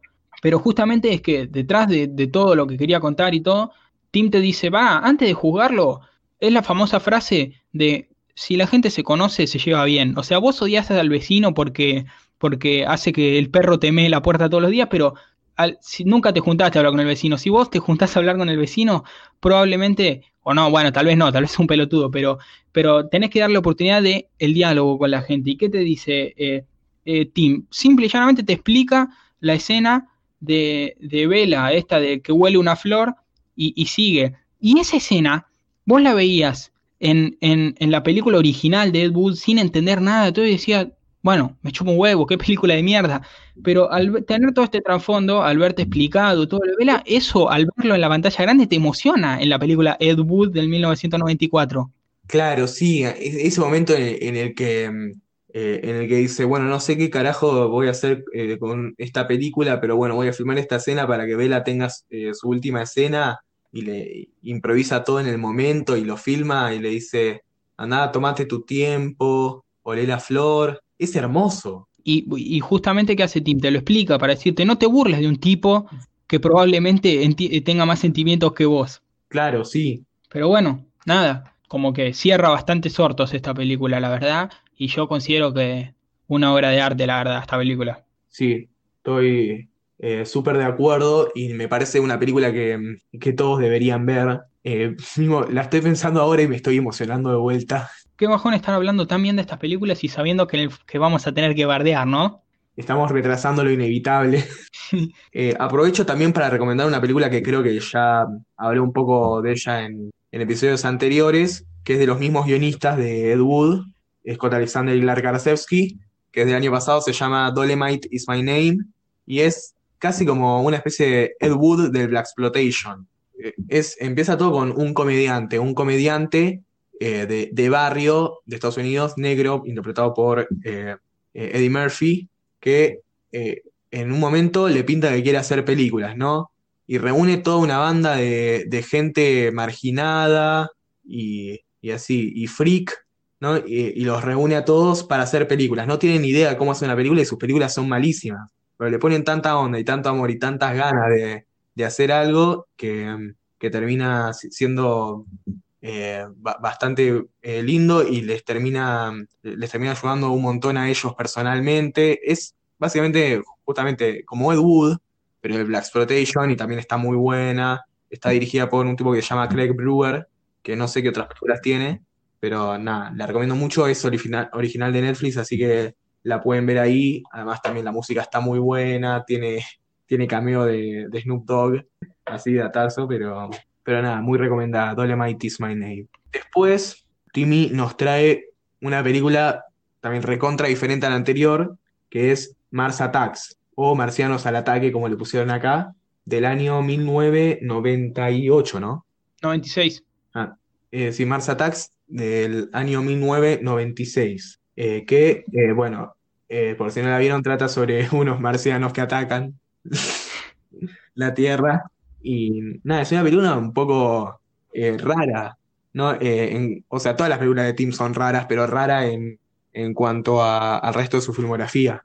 Sí, te digo la verdad, eh, yo al menos te- tengo muy pocas cosas para comentar porque, a ver, es una película de, comedia y si ha sido una película de comedia no te dio risa, hay, po- por ejemplo, Beetlejuice nos, no- nos entusiasmamos un montón con hablar porque nos cagamos de risa, pero bueno, en esta ocasión simplemente no voy a decir que es una mala película, pero a ver, yo lo sentí como un humor un tanto viejo y no me caí de risa, la verdad. Ni siquiera me habré reído con un par de chistes y, listo, pero sí me dio un poco de paja la película. En esta sí hice eso de ver, uy, cuánto falta, porque venía a ver Ed Wood, viste, estaba muy, estaba, lo- no hay comparación. Y bueno, nada, lo único que tengo para decir es que mm, tremendo elenco, ¿cómo hiciste para juntar a toda esa gente? Sí, encima en una película que no tiene tanto presupuesto, ¿no? La mayoría de, el 90% del, eh, del presupuesto debe haber ido en, en actores. Mismo Jack Nicholas, Jack Nicholson haciendo dos papeles. Y nada, sí, pero chabón, mira, Jack Nicholson, Pierce Brosnan, Sarah Jessica Parker, Michael J. Fox, eh, después Natalie Jack Black. Portman, eh, Jack Black, Danny DeVito, Tom Jones aparece también. Sí, Martin Short, Sí, también eh, Bueno, sí. Lisa Marie, que era la, la esposa de Barton en el momentos. Eh, sí, y Pam. Grier, Jackie Brown. claro, sí. Sí, sí, sí, un tremendo elenco, pero yo la verdad no tengo mucho para decir. ¿Vos querés decir algo? Y es eh, una película que no es de sus mejores, claramente, pero para mí eh, está bastante bien. O sea, es también medio un homenaje a las películas de, de invasión extraterrestre de clase B de los eh, 50, 60. Y, eh, y nada, como que me gustó bastante, que era bastante bizarra y, y tiene como toda una aura medio camp, que es esto de, de que se ve medio barato y de mal gusto, pero a propósito. Y, y nada, después me, me resultaba muy gracioso la ingenuidad de los humanos, más que, más que nada el presidente, porque tiene toda esta, eh, esta crítica de la inutilidad de, de los líderes mundiales, porque era tipo, eh, bueno, eh, se- seguro vienen en son de paz, los cagan a tiros, uh, seguro fue un malentendido, a ver, llevémoslos al Congreso, los cagan a tiros, uy, quieren hacer las paces, bueno, dale, hagamos las paces, los cagan a tiros. Boludo, amigo, date cuenta. Bueno, después, año 1999, llega Sleepy Hollow a la leyenda del jinete sin cabeza. Una película que fue muy bien recibida, o sea, no sé si bien recibida con respecto a la taquilla y eso, sino que me refiero a que la gente recuerda mucho, o sea, es una película conocida de Tim Burton, incluso más que Ed Wood, por ejemplo, y que sin embargo me parece a mí que está bien, no me cambió la vida, tiene ciertos errores, que está muy bien la dirección de arte y todo, pero que no tiene comparación con las verdaderas obras maestras de Tim Burton, al menos para mí, y que sin embargo es recordada como una de estas películas emblema de Tim. Eh, ¿A vos qué te pareció? A mí me pareció ta- también que está bien, no es una mala película, es buena, pero, pero sí que no, no está, eh, está lejos del mejor nivel de, de Tim, es mitad de tabla. O sea, tampoco la, la pondría como parte de, la- de las películas de la decadencia, porque no me parece que llegue a ese punto, pero, pero sí como que ya se empieza a ver un poquito de lo que después iba a terminar fallando en las películas de Tim siguientes. Como Sí. que tiene... eh, o sea, como vos decís, la dirección de arte impecable, todo el, el estilo, la estética bartoniana y todo, pero después la intriga, eso sí está bastante bien construida. Me parece que todo el clima que genera está bueno y, y cómo lo va construyendo, pero después el, lo que es el, la revelación del tercer acto, como que no, no me impactó. Me pareció como medio extraña y también mala en cuanto a cómo estaba revelada. Eh, a mí me pasan varias cosas con esta peli. Por ejemplo, me parece que está bien filmada, a diferencia de lo peor de lo peor de Tim, que ya directamente, nada, está filmada mal encima de que el guion es malísimo. Me parece que está bien filmada, o sea, Tim se puso las pilas, la reconstrucción histórica está muy bien y la dirección de arte muy bien, todo eso perfecto, no, no hay nada para decirle. De hecho, Johnny en un muy buen papel también, pero que sin embargo, claro, el guion, el guion o sea, genera bien esto que decís vos, la intriga de qué es lo que va a pasar y todo, pero el plot twist no, no cumple con las expectativas, no cumple para nada porque, bueno, ahora sí eh, vamos a decir un spoiler, así que nada, me parece que esto de que la hermana era todo eso, eh, el plot twist de la hermana, de, de- perdón, de que la madrastra de- del personaje que interpreta Cristina Ricci era la, la mala, la mujer esta eh, no cumple porque justamente es un personaje que no apareció dos escenas, qué sé yo, y como que no genera impacto porque no es algo que estuvo ahí durante toda la película y no, qué boludos, no nos dimos cuenta, es algo que directamente no nos mostraron. Es como que digan, eh, y el asesino era este sujeto, y, y el sujeto apareció por primera vez en esa escena que me lo estás mostrando. Sí, además, eh, un par de escenas anteriores habíamos visto esa escena re random en la que la, la encuentra cortándose la mano mientras estaba acostada con un tipo, y ahí ya, ya presentís que hay, que hay algo raro con ella. Lo que me pasó también es que te desconcentrás y no entendés nada. O sea, con esos nombres de mierda que tienen, re complicados, ya te desconcentras dos segundos y no te acordás el nombre de un personaje y ya no sabes de quién hablan. Eh, pero bueno, sí, no, no hay mucho que decir, la verdad, no, no me gustó. O sea, me gustó. Es una película que de hecho volvería a ver, como decimos siempre, bueno, como digo yo más bien, un domingo. Un domingo después de almorzar la veo. Y, y me parece que, que visualmente es muy placentera, por eso yo directamente no hablo de decadencia en esta película, porque, porque bueno, qué sé yo, de última a Tim le gustó el guion. A Tim realmente le llegó el guion y dijo, che, la verdad, es un muy buen guion, que lo puedo entender porque por algo tiene tanto fandom en la peli, y él dio lo mejor de sí porque la dirección y, y está, está muy bien filmada la película, así que nada, eso, no sé, no hay mucho más para decir. Después tenemos la gran obra maestra de Tim Burton, la película por la que será recordado de acá a 100 años, eh, la obra culmine de su filmografía llamada El planeta de los simios, del año Sí. 2001. Protagonizada por la Mona Jiménez y, y el mono de Capanga, el cantante de Capanga. Sí, ahora, antes de ponernos a variar la película, ¿para qué carajo contratás a un actor de renombre si no lo vas a distinguir vestido de mono? Está Tim Roth, es el malo. Sí, o sea, no, no te enterás que es Tim Roth hasta que después lo, lo googleás. Yo no sabía que era Elena la mina, te lo juro. O sea, yo sabía, pero porque sabía de antes, pero no, no me hubiera dado cuenta por, por todo el maquillaje. Y eh, el maquillaje está buenísimo y todo, pero como que no, no te deja, no, no le da mucho margen al actor para actuar. Sí, ahora, rápidamente, en dos palabras te voy a decir mi opinión. Una cagada. A mí, a mí me pareció una cagada, sinceramente, y acá sí hablo directamente de, con palabras, con este tipo de palabras porque, porque nada, es una película que carece de corazón, o sea, es estúpido hablar de corazón, no, no, no le entra esa palabra a esa película directamente, es irrespetuoso hablar de corazón. Es, qué sé yo, un chiste la película, ¿no? ¿A vos te pareció lo mismo? Sí, o sea, es ponerle que entretenida, o sea, vos, vos la ves y, y, y no es que es inmirable, pero no, Claro. no te dice absolutamente nada la película, ni siquiera es una buena película de acción, eh, como para no, no pensarla mucho. Eh, tipo llega a- al planeta, lo, lo, lo secuestran, se escapa, es- van por el desierto, después llegan y de repente hay muchos humanos y dicen, che, peleamos, sí, dale, llegan todos los monitos y se pelean, y llega el monito en la nave espacial, sale y llega a, a que la Tierra también está dominada por simios y no se entiende un carajo. Con, con eso Qué conté absolutamente toda la película. Qué linda frase, no se entiende un carajo. Es que la verdad, no es que te desconcentraste, es que literalmente no se entiende un carajo.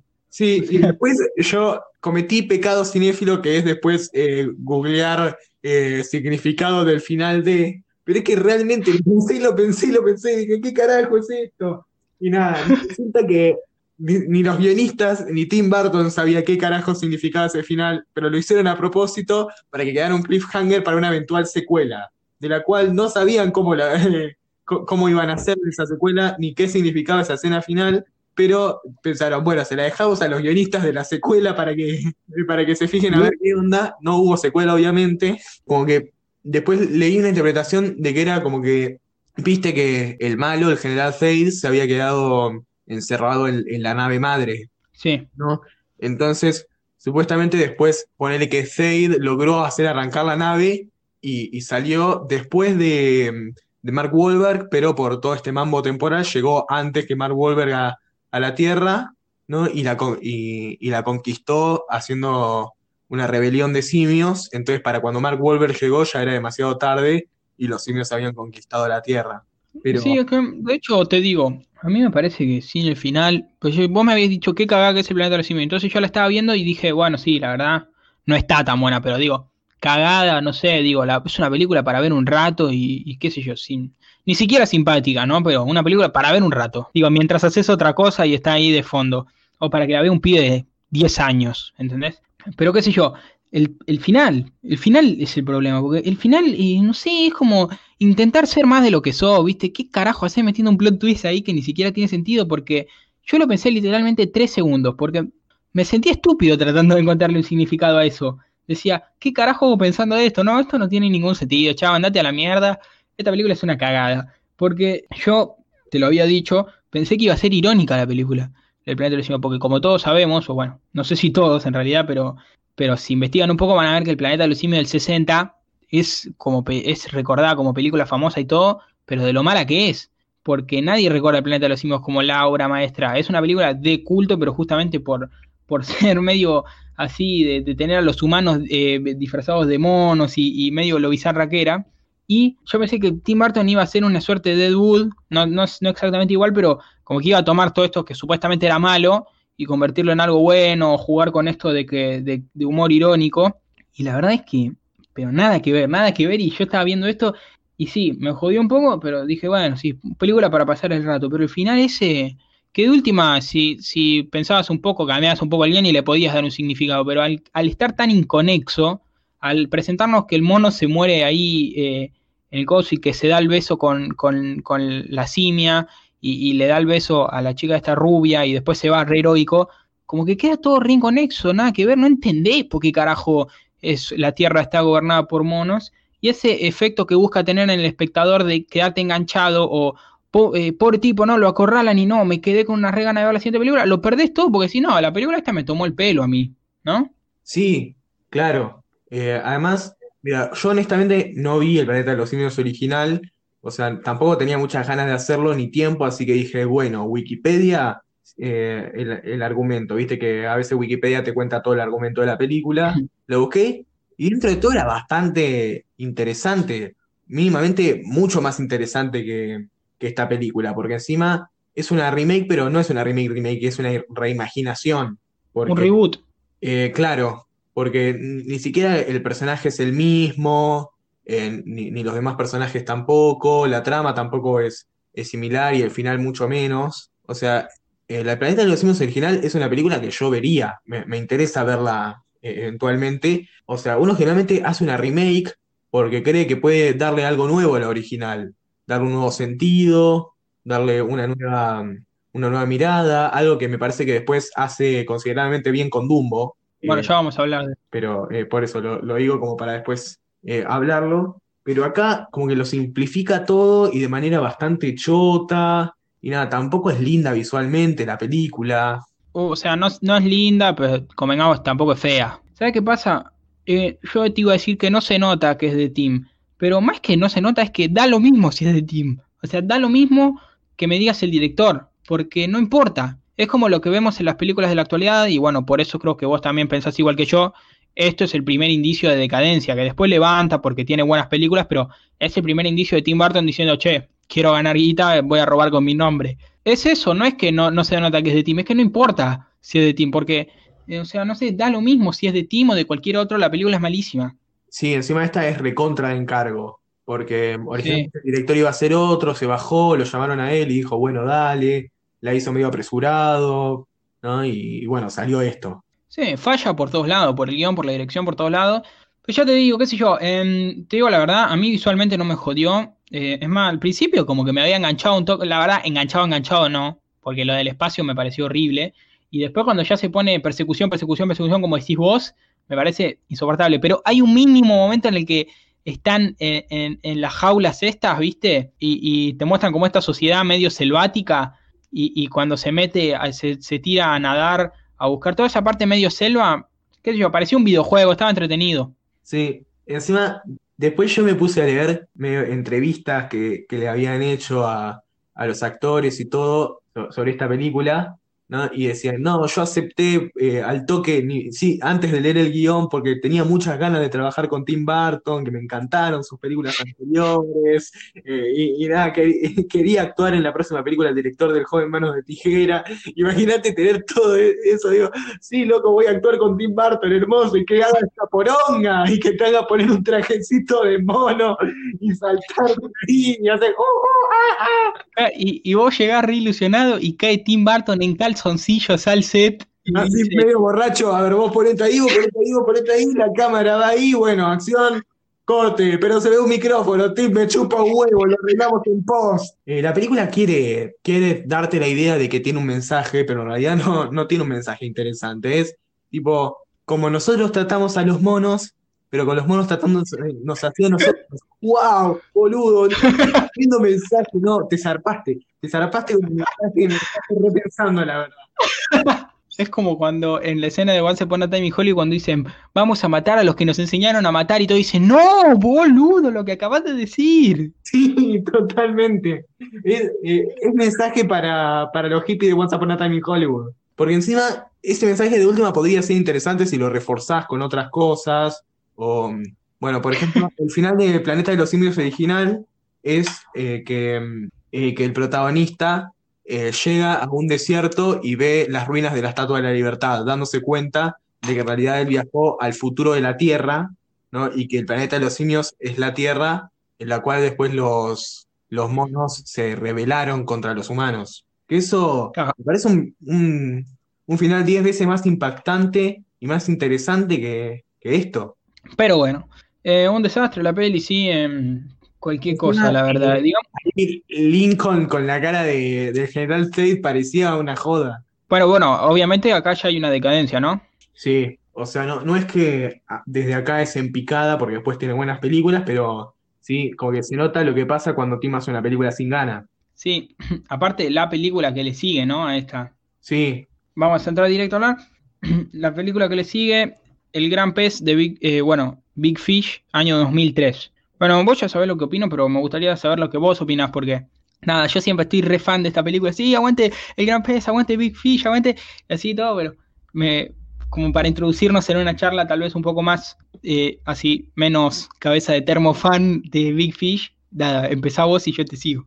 a mí eh, me gusta mucho la película, la vi por primera vez cuando tendría 13, 14 años y la verdad que me impactó mucho y me gustó. Me parece súper eh, también original, mismo dentro de la filmografía de Tim tiene cosas bastante particulares y, y nada, es, eh, me toca mucho emocionalmente, también toda la relación que tiene el padre con él y, y todo y eso de, de cómo uno eh, cuando, cuando crece y conoce realmente a sus padres, más allá de la visión infantil e idealizada que tenía cuando era, cuando era chico.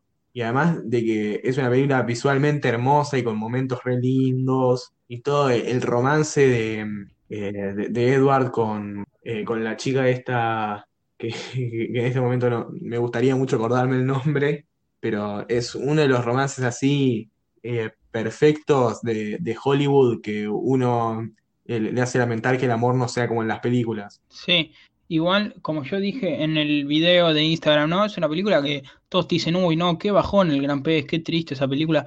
Pero para mí, ahí no es lo que se dice tristeza eh, criticable, porque esta tristeza que propone el Gran Pez es justamente una tristeza que se ve muy poco en el cine. Es una tristeza que dice, ok, la tristeza existe como sentimiento, así como Tarantino decíamos con lo de la violencia, ¿te acordás? Algo que se eh, equipara perfectamente acá, porque con nosotros que decíamos, la violencia es un sentimiento que tienen los humanos de por sí, aprendemos a reprimirlo y, y no andamos en- por la vida andando cagando palos a la gente, pero Tarantino dice, ok, el sentimiento existe y nosotros lo utilizamos y todo. Eh, y la tristeza también es, no es un sentimiento que hay que evitar o ignorar. Lo que pasa es que la tristeza inducida por las películas muchas veces suele ser la del golpe bajo. Y el gran pez algo que no hace es decirte, llora acá, llora acá porque, porque, porque están abandonando un chico, llora acá porque el, el pibe se quedó paralítico, llora acá porque, eh, eh, porque tienen que, que- separarse estos dos enamorados por más de que no quieran. O sea, es totalmente diferente, ¿no? Claro, sí, totalmente. Mismo eh, la, la única escena que podría haber sido golpe bajo, o sea, la que desde que empieza la película todos estamos esperando que llegue esa escena en la que le pase tal cosa a tal personaje, es una, es, una escena conmovedora, pero no desde el golpe bajo, desde lo triste, sino de que es hermosa.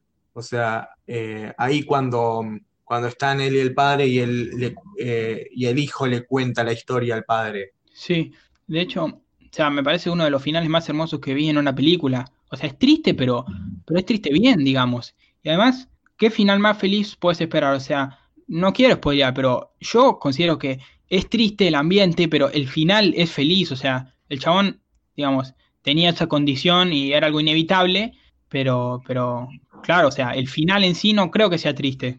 Claro, porque la, eh, el gran conflicto de la película es la relación entre, Claro, eh, entre Edward y su hijo, ¿no? Y, y esa película eh, lo, lo cierra, ¿no? Y, y esa escena, esa escena, perdón, eh, esa escena cierra ese conflicto, pero de una manera muy linda, Sí. satisfactoriamente. Y nada, eh, es una película que, que siempre me deja emocionado y todo. Y además que me encanta esto de que mm, hay muchas interpretaciones de la película en Google que andan por ahí, pero yo la- no la interpreto como la visión que tiene el chico, que en realidad es mentira.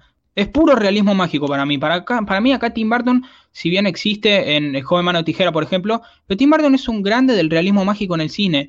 El chabón, eh, como, eh, como García Márquez, en, eh, algo parecido a lo que hace García Márquez en la literatura. Claro, que de hecho fue uno de los inventores del realismo mágico, el concepto. Pero digamos que Tim Burton es uno de los primeros que yo vi, al menos, tal vez me falta ver cine, pero que, que, que es puro realismo mágico en, en, en, en El joven mano de tijera y en El gran pez, realismo mágico puro.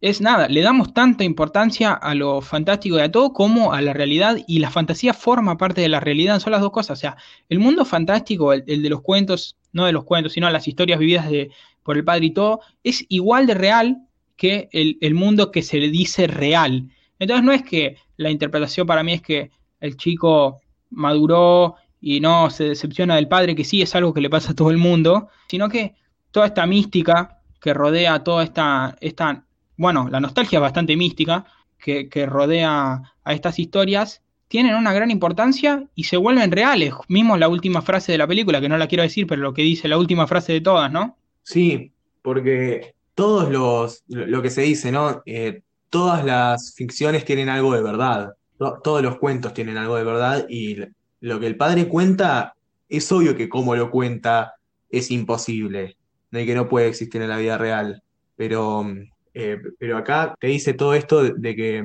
de que no era todo mentira, sino que había algo de verdad con eso, pero eh, es mucho más interesante cómo lo cuenta él que lo que pasó realmente. Pasa que esta película es muy difícil hablar sin spoilear, ¿no? Porque justamente todo el, poder y el mensaje radica en el último acto, ¿verdad? Pero bueno, creo que, que se entiende lo que quiero decir, ¿no? O sea, va más allá de lo que es científicamente comprobable, porque hay una realidad, eh, lo que pasa justamente, lo que plantea el realismo mágico, es que lo real, lo real es algo abstracto. Eso plantea mágico. Ya nos metemos en un tema filosófico, que, pero me parece que es bastante interesante. Después, si quieren investigar acerca del realismo mágico y todo, pero ¿qué plantea el realismo mágico? El realismo, en lo que sí es real, es un concepto abstracto que nosotros determinamos eh, acoplárselo a lo que es científicamente comprobable. O sea, o a lo que es empíricamente comprobable, en realidad, más que científicamente. Lo que es empíricamente comprobable. Pero después eh, tenemos, por ejemplo, lo que son las leyendas urbanas, o tenemos lo que son eh, la cultura popular, que nada de eso es empíricamente comprobable. Y, y, también forman parte de nuestra realidad. Y decir que no forman parte de nuestra realidad sería estúpido. Porque ¿qué es lo real básicamente? Lo que nosotros vivimos. Digamos que se pone complicada la cosa, pero, pero nada, busquen realismo mágico y van a encontrar un montón de cosas. O sea, acá yo encontré una definición que me parece que ayuda un poco, que dice que se caracteriza por la inclusión de elementos fantásticos en la narración, con lo que se pretende profundizar en la realidad a través de lo mágico que hay en ella. Por eso mágico, realismo mágico. Porque justamente, ¿qué es lo que consigue el realismo mágico? Esto que se dice todo el tiempo, ¿no? Que la realidad es mágica, pero que el humano vive ignorándolo porque lo asimila como algo que es normal, pero que en verdad estamos rodeados de magia todo el tiempo, ¿viste? Uno no entiende por qué carajo llueve, por qué carajo, sí, te lo puede explicar un científico, llueve porque los electrones pasan tal cosa, ok, es decir, ¿por qué carajo existen electrones? Entonces todo es como, como que la ciencia siempre está tratando de dar explicaciones para cosas que siguen siendo inexplicables. Entonces nada, es, yo soy un tipo bastante místico, se podría decir, y me gusta la película por eso, porque siempre que encuentro algo que me hace sentir esa sensación de magia, me gusta, y me gusta también encontrarlo en el arte. Pero bueno, una gran película del Gran Pez que está en Netflix, ya dije que la recomiendo un montón. Es una película que se puede hablar, obvio, pero ya te digo, con un, ponele si le dedicásemos un capítulo o algo, o investigando acerca del tema del realismo mágico, y se pone más una onda Chihiro, es hablar más de sentimientos que de cine. Pero está perfecto igual, pero bueno, es otro tema, por eso es difícil resumirla y hablar así, contar sin hablar el final, pero me parece que más o menos se entendió, ¿verdad? Sí. La siguiente película en la filmografía del Timoteo Burton es Charlie y la fábrica de chocolate, Charlie and the Chocolate Factory, del año 2005, dos años después del Gran Pez. ¿A vos qué te parece esta película? A mí me parece que, eh, a ver, de chico me fascinaba Y después la volví a ver. O sea, por alguna razón u otra siempre la termino viendo una vez por año. Bueno, no sé por qué. ¿Por qué carajo? Siempre alguien la está viendo y la veo, pero nunca de verla de principio a fin. Y ahora para el podcast la, la vi de principio a fin. Y la verdad es que me parece que, como dije en el video de Instagram, tiene corazón, mucho corazón. Y Tim está muy entusiasmado por, por ese, con esa película. Pero bueno, tiene fallas, ¿no? O sea, me parece que, que ni en pedo, ni en pedo, pero ni en pedo es la decadencia. Pero que, aunque lo mismo que con el Hippie Hollow, es una de las películas más conocidas de Tim y que tiene cosas buenísimas, pero que nada, fallan en bastantes lados, ¿no? Sí, me pasó lo mismo. La vi también de, chico y, me fascinaba y, y todo. Eh, yo creo que no la volví a ver, eh, o sea que la última vez que la vi debe haber sido hace cinco años, sin contar esta vez, obvio. Eh, y la verdad me, me bajó bastante el rewatch, o sea, yo la recordaba como súper recontra buena y ahora me pareció que está buena, pero, pero buena, no súper genial.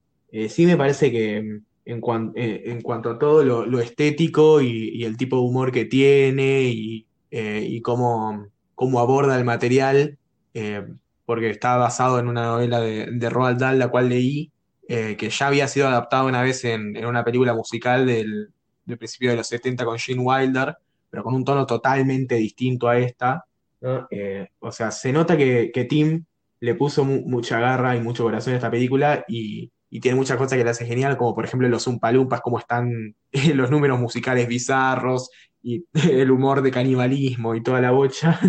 Eh, pero después, en cuanto a trama, deja bastante que desear, porque yo particularmente lo que le encontré es que el que se supone que es el protagonista, que es Charlie, es sumamente pasivo durante la. Eh, o sea, al principio es, uy, qué lindo sería ganarme eh, este boletito. O sea, lá- lástima que no tengo guita. Bueno, me compraron esto para, eh, para mi cumpleaños, bueno, ya fue. Eh, eh, no, no, no tiene, no tiene boleto, bueno, ¿qué se le va a hacer? Uy, el abuelo me dio plata, bueno, dale. Ah, bueno, no, bueno, ¿qué se le va a hacer? Uh, mirá, encontré, encontré un billete, a ver, probemos. Uh, buenísimo, che. Y después, después tenemos toda la, la parte que transcurre dentro de la fábrica en la que lo único que hace literalmente Charlie es no hacer nada, no morir, y, simplemente por eso obtiene todo lo que quería. ¿Sabes qué pasa? Que eh, todo eso de que el personaje, el protagonista tiene que accionar todo, es teoría. Y como siempre decimos, la teoría está bien hasta cierto punto, pero después si la película es buena, es buena, ¿viste? Es cuestión de sentimientos. Pero en este caso, justamente, el problema es que, que sí molesta. Porque es como decís vos, porque en el momento en que, en el que te das cuenta de que si che, Charlie se está rascando las pelotas, no está haciendo nada, literalmente no está haciendo nada, te molesta un poco. Porque no es que, ah, bueno, es imperceptible, o sea, no tiene importancia si acciona o no, porque la película pasa por otro lado. No, la película avanza de forma canónica, inicio, nudo y desenlace, y tiene mensaje, tiene todo, y eso, que el personaje no accione, ni tome decisiones, ni nada, jode una vez que te das cuenta, ¿no? Sí, eh, porque, mm, porque sí, uno está acostumbrado a, eh, a que empatiza con el protagonista a, a través de sus acciones, no solamente con su, con su situación inicial. Porque, o sea, a Charlie empatizamos con él y, nos da pena porque es, eh, vive en la pobreza extrema y, y porque, pobrecito, el, el nene así medio, eh, medio tímido también. Eh, pero después no lo conocemos a través de sus acciones. Solamente en el final, cuando decide, bueno, vamos a spoiler esta película porque la vieron todos. Cuando decide renunciar a la fábrica para quedarse con su familia, solo ahí, y eso es en los últimos 10 minutos de la película. No, no, no acciona Charlie y eso es algo que, que se nota y una vez que te das cuenta, que de hecho yo también me di cuenta, no tan así como vos, que me parece que estuvo bien tu pensamiento porque pues está bueno, vos dijiste directamente el protagonista no acciona, o sea, le pusiste palabras a los pensamientos, yo como que decía, che, como que la película avanza porque avanza, dije yo, o sea, avanza por, vemos como un extracto de la vida de alguien, pero no es que, que avanza, ya te digo, que vemos grandes acciones. Vemos, además, lo que es todo lo de la fábrica, que es muy largo, en el pasado yo lo recordaba sumamente encantador, y es que sí, es encantador. Bueno, es entretenido, sí, bueno, qué sé yo, entretenido te lo dejo a medias, porque entretenido para alguien de 10 años es, pero para alguien de, de mi edad, ponele, o, o de la tuya, se vuelve tedioso para mí, porque, bueno, también está hecho de que la vi cuando era chico, pero ver que un tour por una fábrica, por mucho musical que me pongas y muchas cosas graciosas, se vuelve medio una paja porque, porque ya sabes lo que va a pasar. O sea, decís, ok, ya después de que se de que la cagaron la fruta dos tipos, y, ¿qué, deci- qué ibas a decir? Obvio. Ok, ahora van a entrar a otra habitación, van a limpiar a uno, un musical. Ahora van a entrar a otra habitación, van a limpiar a uno, musical. Ahora entran a otra habitación, y como ya decís, bueno, listo, dale, terminémoslo de una vez. Esto ya con lo de cuando entra en la tele, el pibito esto, yo digo, dale, listo, ya, terminala. Quiero ver qué mierda pasa. Y nada, es como si uh, le cae del cielo a Charlie, bueno, ya terminamos, listo, qué lindo. Para después poner esto del dentista, que ahí sentís que avanza un poco la trama y ahí como que se reaviva un poco el fuego, pero como que hay, hay una, una parte en la, de la fábrica en la que me empieza a dar paja, no sé qué opinas vos. Sí, yo creo que hubiera funcionado mucho mejor si el protagonista fuera Willy Wonka. Claro. Porque Charlie es eh, un pibe encantador. La verdad me caes re bien, Charlie, pero no sos un buen protagonista. Sí, eh, digamos que igual en un momento intenta ser eh, Willy el protagonista, pero ¿sabes cuál, en qué falla la película? En que de, la nada se vuelve el protagonista Willy, pero es algo que no nos queda claro. Nosotros no lo asimilamos como protagonista porque tuviste construyendo una banda de misterio con respecto a Willy Wonka los primeros 20 minutos de la película, bueno, no sé si 20, pero está diciendo, no, el tipo nunca más salió de la fábrica y en los planos de, de imaginación, en las escenas de imaginación, cuando construye el castillo y todo eso, te lo ponen de espaldas, entonces vos decís, una tremenda, un tremendo suspenso con respecto a ese personaje. Y después aparece ahí, bueno, por eso, todo suspenso, suspenso, suspenso con el personaje. Y después no lo puedes convertir, por más de que lo pongas muchas escenas en el protagonista, porque los primeros 20 minutos estuvo escondido. Me parece igual que de todos modos, de todos modos, o sea, hay un gran diferencia, hay una gran diferencia entre esta película y El planeta de los simios. O sea, esta película, igual de todos modos, tiene grandes números musicales, está muy bien dirigida, el, la, dirección de arte es buenísima, eh, Johnny Depp la rompe como Willy Wonka, tiene un mensaje, por más de que sea, de que el protagonista no haga nada, tiene un mensaje, y tiene un mensaje bien realizado además, y que más o menos se entiende y está bien, no está tirado de los pelos, y el final está bastante bueno. Sí, claro, se nota como que es, esta película todavía tiene corazón. Eh, a esta película, en su momento, varios le criticaban el excesivo uso de CGI, pero viéndolo ahora, 15 años después, nos parece una exageración. No sé a vos qué te pasa, comparado con el verdadero exceso de CGI que se vendría después.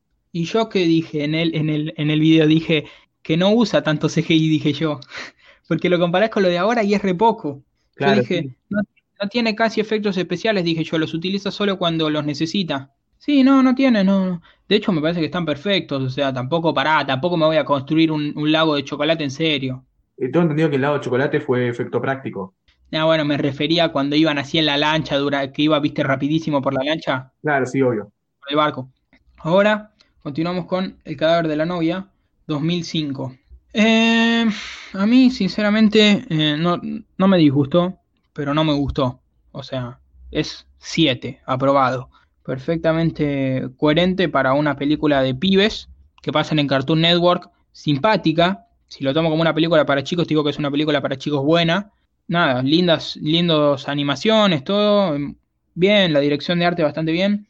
Y también descontractura un poco el tema este de, tal vez un poco turbio para los chicos, pero, pero descontractura un tema, un poco el tema de la muerte, si es que le tengo que buscar un mensaje, diría que bueno, como que aliviana un poco el tema de que sí, muerte, viven todo, y como que relaja un poco ese tema, porque se sabe, bueno, al menos yo creo que, por lo que recuerdo, los chicos tienen un tema con la muerte, de que le tienen un poco de miedo, que andan preguntando, che, ¿y qué va a pasar cuando me muera? y todo eso, y los padres no le saben contestar porque ni ellos saben.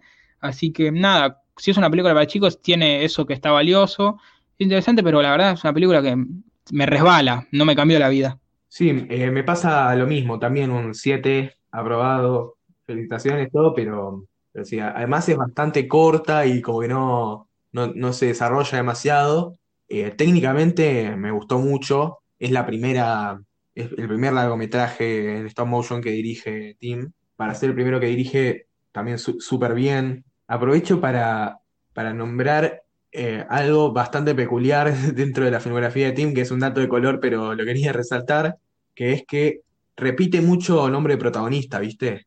Tenemos Edward en Edward Scissorhands, Ed Wood, Big Fish, eh, en esas tres, y no, sé si en alguna más que, que no estoy acordando, y después Víctor, tenemos a eh, Víctor del cadáver de la novia, a Victoria de, de Dark Shadows, también está eh, la Victoria de, del cadáver de la novia, y eh, después está el Víctor de Frankenweenie. Sí, es verdad. Nada, un dato de color, pero me pareció me dio mucha gracia que repita tanto nombres de personajes. Volviendo a la película, eh, me, me parece que sí, que, que está bien, como dije, técnicamente impecable. No hay mucho más para, para señalar. O sea, la, la- la actuación de voz me parece que está bastante bien para hacer el primer papel únicamente de voz que, de la mayoría del elenco. Yo no la volvería a ver, la verdad, pero digo, si viene un pibito de 10 años y me dice, che, recomendame una película, le pongo el cadáver de la novia. Sí, además las canciones también están buenas. Sí, Y sí, está bien, pero sí, no, no es una película que yo diría, uh, qué peliculón, qué ganas de volver a verla. no tiene comparación con El extraño mundo de Jack. No, no, para nada. Y la siguiente película viene dos años después, en el año 2007, que es Sweeney Todd, el demonio barbero de la calle Fleet, o Sí. Sweeney Todd, The Demon Barber of Fleet Street.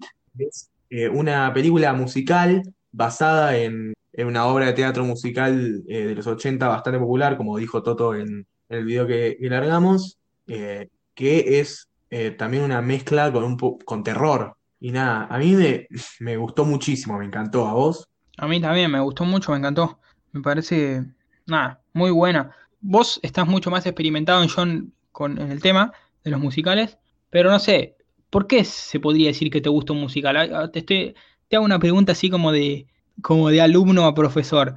¿Cómo es la explicación de que te gusta un musical? Porque también es bastante abstracto, o sea, te está gustando que los personajes canten, o sea, pero, pero viste, qué sé yo, ¿cuál es la explicación? Porque justamente creo que Sweeney Todd le subió 20.000 puntos el hecho de que sea musical, porque bueno, me gustaron las canciones y todo, no sé, no me la podría imaginar si no fuese musical, a eso me refiero.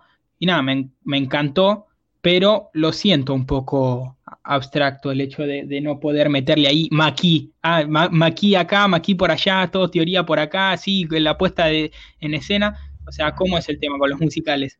Claro, no, no sé si hay una explicación de por qué, eh, de por qué gustan. De- debe ser porque ya el hecho de que una película sea un musical le, da como algo de fantasía. Un verdadero musical no puede ser realista, porque ya el hecho de que se pongan a cantar y bailar en el momento eh, para hacer avanzar la trama es fantasioso. Y entonces ya, porque si, a uno le, le gusta el artificio y que el cine le muestre algo que, que no puede ver en, en el día a día y, y- que expanda las- las posibilidades de uno, ya, ya es un atractivo el musical. Y también, bueno, el tema de que eh, a todos nos gusta la música y, y si vemos una película en la que la música está bien puesta y todo y además sirve para avanzar la trama, es como que también nos gusta. Y nada, eh, después sí, no, no hay mm, mucha explicación, pero... Ah, Después hay gente que, que, que no te banca ni 10 minutos de un musical, que no, no lo tolera, lo odia, lo odia. A mí me pasaba,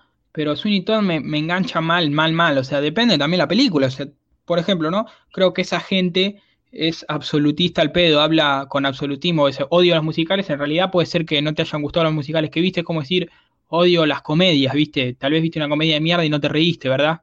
Volviendo al terreno en el que puedo opinar. Bueno, en realidad puedo opinar en cualquiera, pero en el que me siento como más adecuado.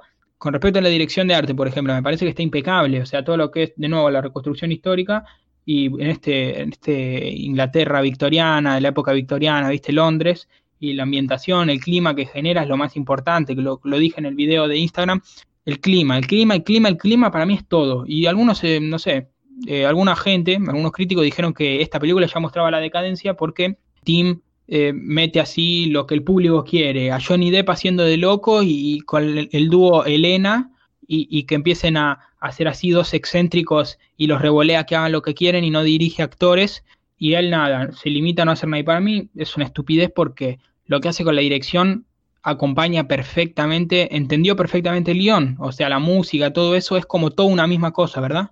Sí, me, parece pe- perfecto, como que no, no queda tipo, acá empieza el, el número musical, acá termina el número musical eh, y es totalmente distinto. Está bien eh, insertado, además como vos decís, la- el clima que genera, eh, genial, y en cuanto a las actuaciones, el personaje que hace Johnny Depp es recontra distinto a, al que hace en, eh, en Charlie la fábrica de chocolate o en, en Sleepy Hollow o en las anteriores que por ahí sí tienen, son más similares entre sí, pero este justo es distinto.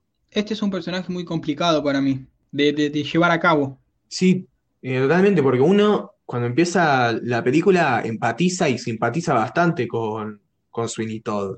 O, o sea, uno entiende su motivación, su tragedia y dice, bueno, el flaco quiere venganza, quiere matar al tipo este que es un hijo de puta, y bueno, dale, metele. Y después se va volviendo progresivamente más oscuro, ¿no? El personaje y todo, y ahí ya es más complicado porque tenés que interpretar a, a un personaje que es el mismo, pero que al principio le va a caer súper bien al público y al final va a ser un, eh, un poco... mm, Sí, eh, y además cantando, ¿no? sí, claro, que encima ni- ninguno de los dos es cantante profesional.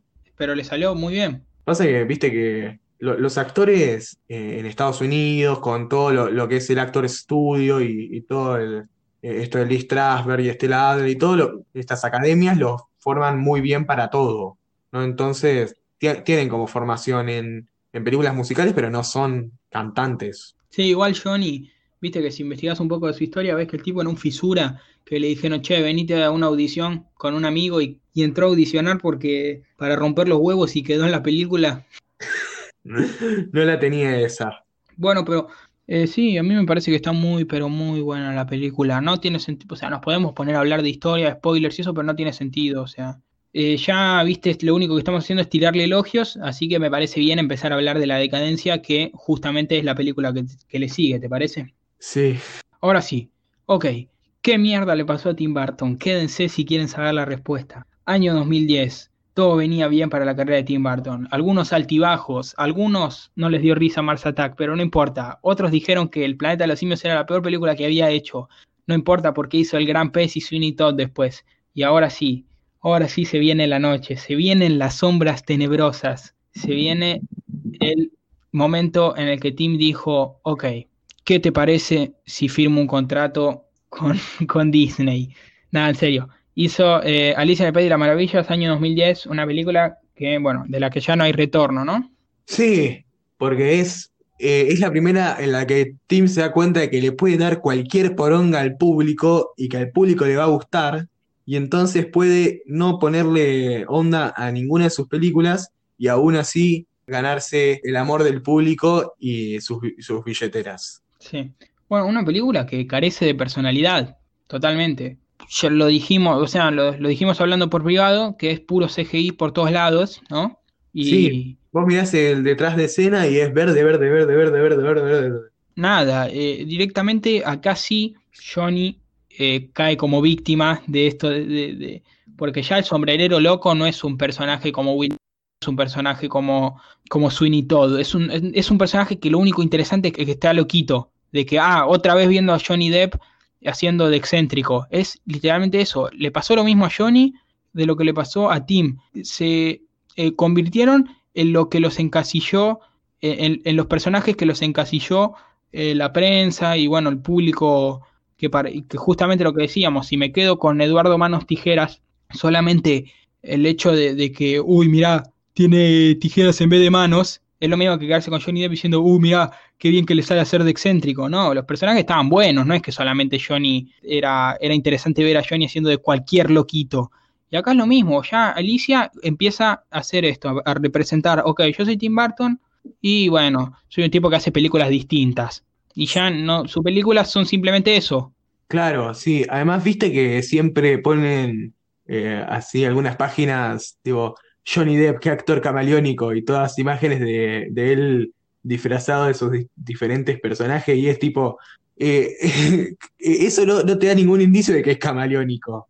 O sea, camaleónico es que puede interpretar distintos eh, papeles desde su registro, ¿no? Y, te, muestran al sombrero loco, Jack Sparrow, al, a Barnabás de de Dark Shadows, a, a Willy Wonka y todo, son personajes más o menos eh, similares, lo único que cambia es el vestuario. De última, camaleónica, la, el vestuario, pero, Sí. pero eso no te dice nada de Johnny, porque sus últimos papeles son todos lo mismo. Que ahora está en trilogía esta, no, perdón, pentalogía va a ser del spin-off de Harry Potter, que hace de Grindelwald, que es un personaje también bastante similar a la década anterior, que era un refrito siempre del mismo personaje. Eh, para mí, Alicia, además, o sea, me apena decirlo, pero no leí Alicia en el País de las Maravillas. eh, pero bueno, me gustaría leerlo algún día y todo. Pero me parece que esta película, nada, es, es nada, es ver nada. Es, es ver algo dos horas, no sé cuánto duraba, es estar sentado dos horas viendo algo que no re- va a repercutir en ningún sentido en tu vida. Eh, o sea, es insípida. Porque de última, el, el planeta de los simios en ese sentido puede ser incluso más útil para alguien que quiera hacer cine, porque puede decir, ok, yo no quiero hacer esto, lo tomás como ejemplo de lo que no hay que hacer, y el enojo muchas veces sirve como, como herramienta para el futuro, o sea, al menos te generó enojo la película, pero Alicia en el País de la Maravilla es algo que yo veo dos horas y es como, listo, dos horas en las que estuve en pausa, dos horas durmiendo, dos horas sin hacer nada, porque es la nada misma esa película para mí. Sí, eh, yo la relaciono con el planeta de los simios en el sentido de que, mm, de, de que es tipo, pasa esto, y después esto, y después esto, y después esto, y después esto, y después esto, y después termina. No tiene ninguna, eh, ningún tipo de construcción en cuanto al manejo de la información, no tiene ningún tipo de construcción de personaje, eh, ni, ni le interesa hacer, ni siquiera es una trama compleja, porque es eh, simplemente una concatenación de, una cadena de acciones. Para poner la batalla final contra el Jabberwocky. Claro, no están relacionadas entre sí tanto la- las secuencias y las escenas y todo. Y entiendo que por ahí alguien se puede eh, escudar en que justamente Alicia en el País de las Maravillas es eh, libro y película y todo. El punto es que no tenga sentido, que sea psicodélico, bizarro, todo, pero dentro de todo eso, o sea, esto no es una, una película de, de Luis Buñuel. O sea, no, no es una película de Alicia que busca ser onírica. Eh, es Hollywood. O sea, Hollywood eh, lo que quiere es hacer una, eh, una película clásica, eh, pochoclera, que vende un montonazo. O sea, no, no te quiere hacer una, la película abstracta de, eh, del año. Lo que sí vi- viene más por el abstracto y, y lo, y lo bizarro y, y lo, y lo onírico es dentro de, de la estética. Tampoco la pavada con la estética igual, ¿eh? Sí, porque O sea- es fea la película, es fea. Sí, sí, por eso, tío, tampoco la pavada con la estética, porque es como decir, fa, qué psicodélico que soy, dibujo, Dibujo flores con caras. claro, flores con cara, o sea, es tipo, sí, ponele que está en la estética, pero es algo lo, lo mínimo y lógico, lo- no se esforzaron mucho, digo, en crear el ambiente psicodélico.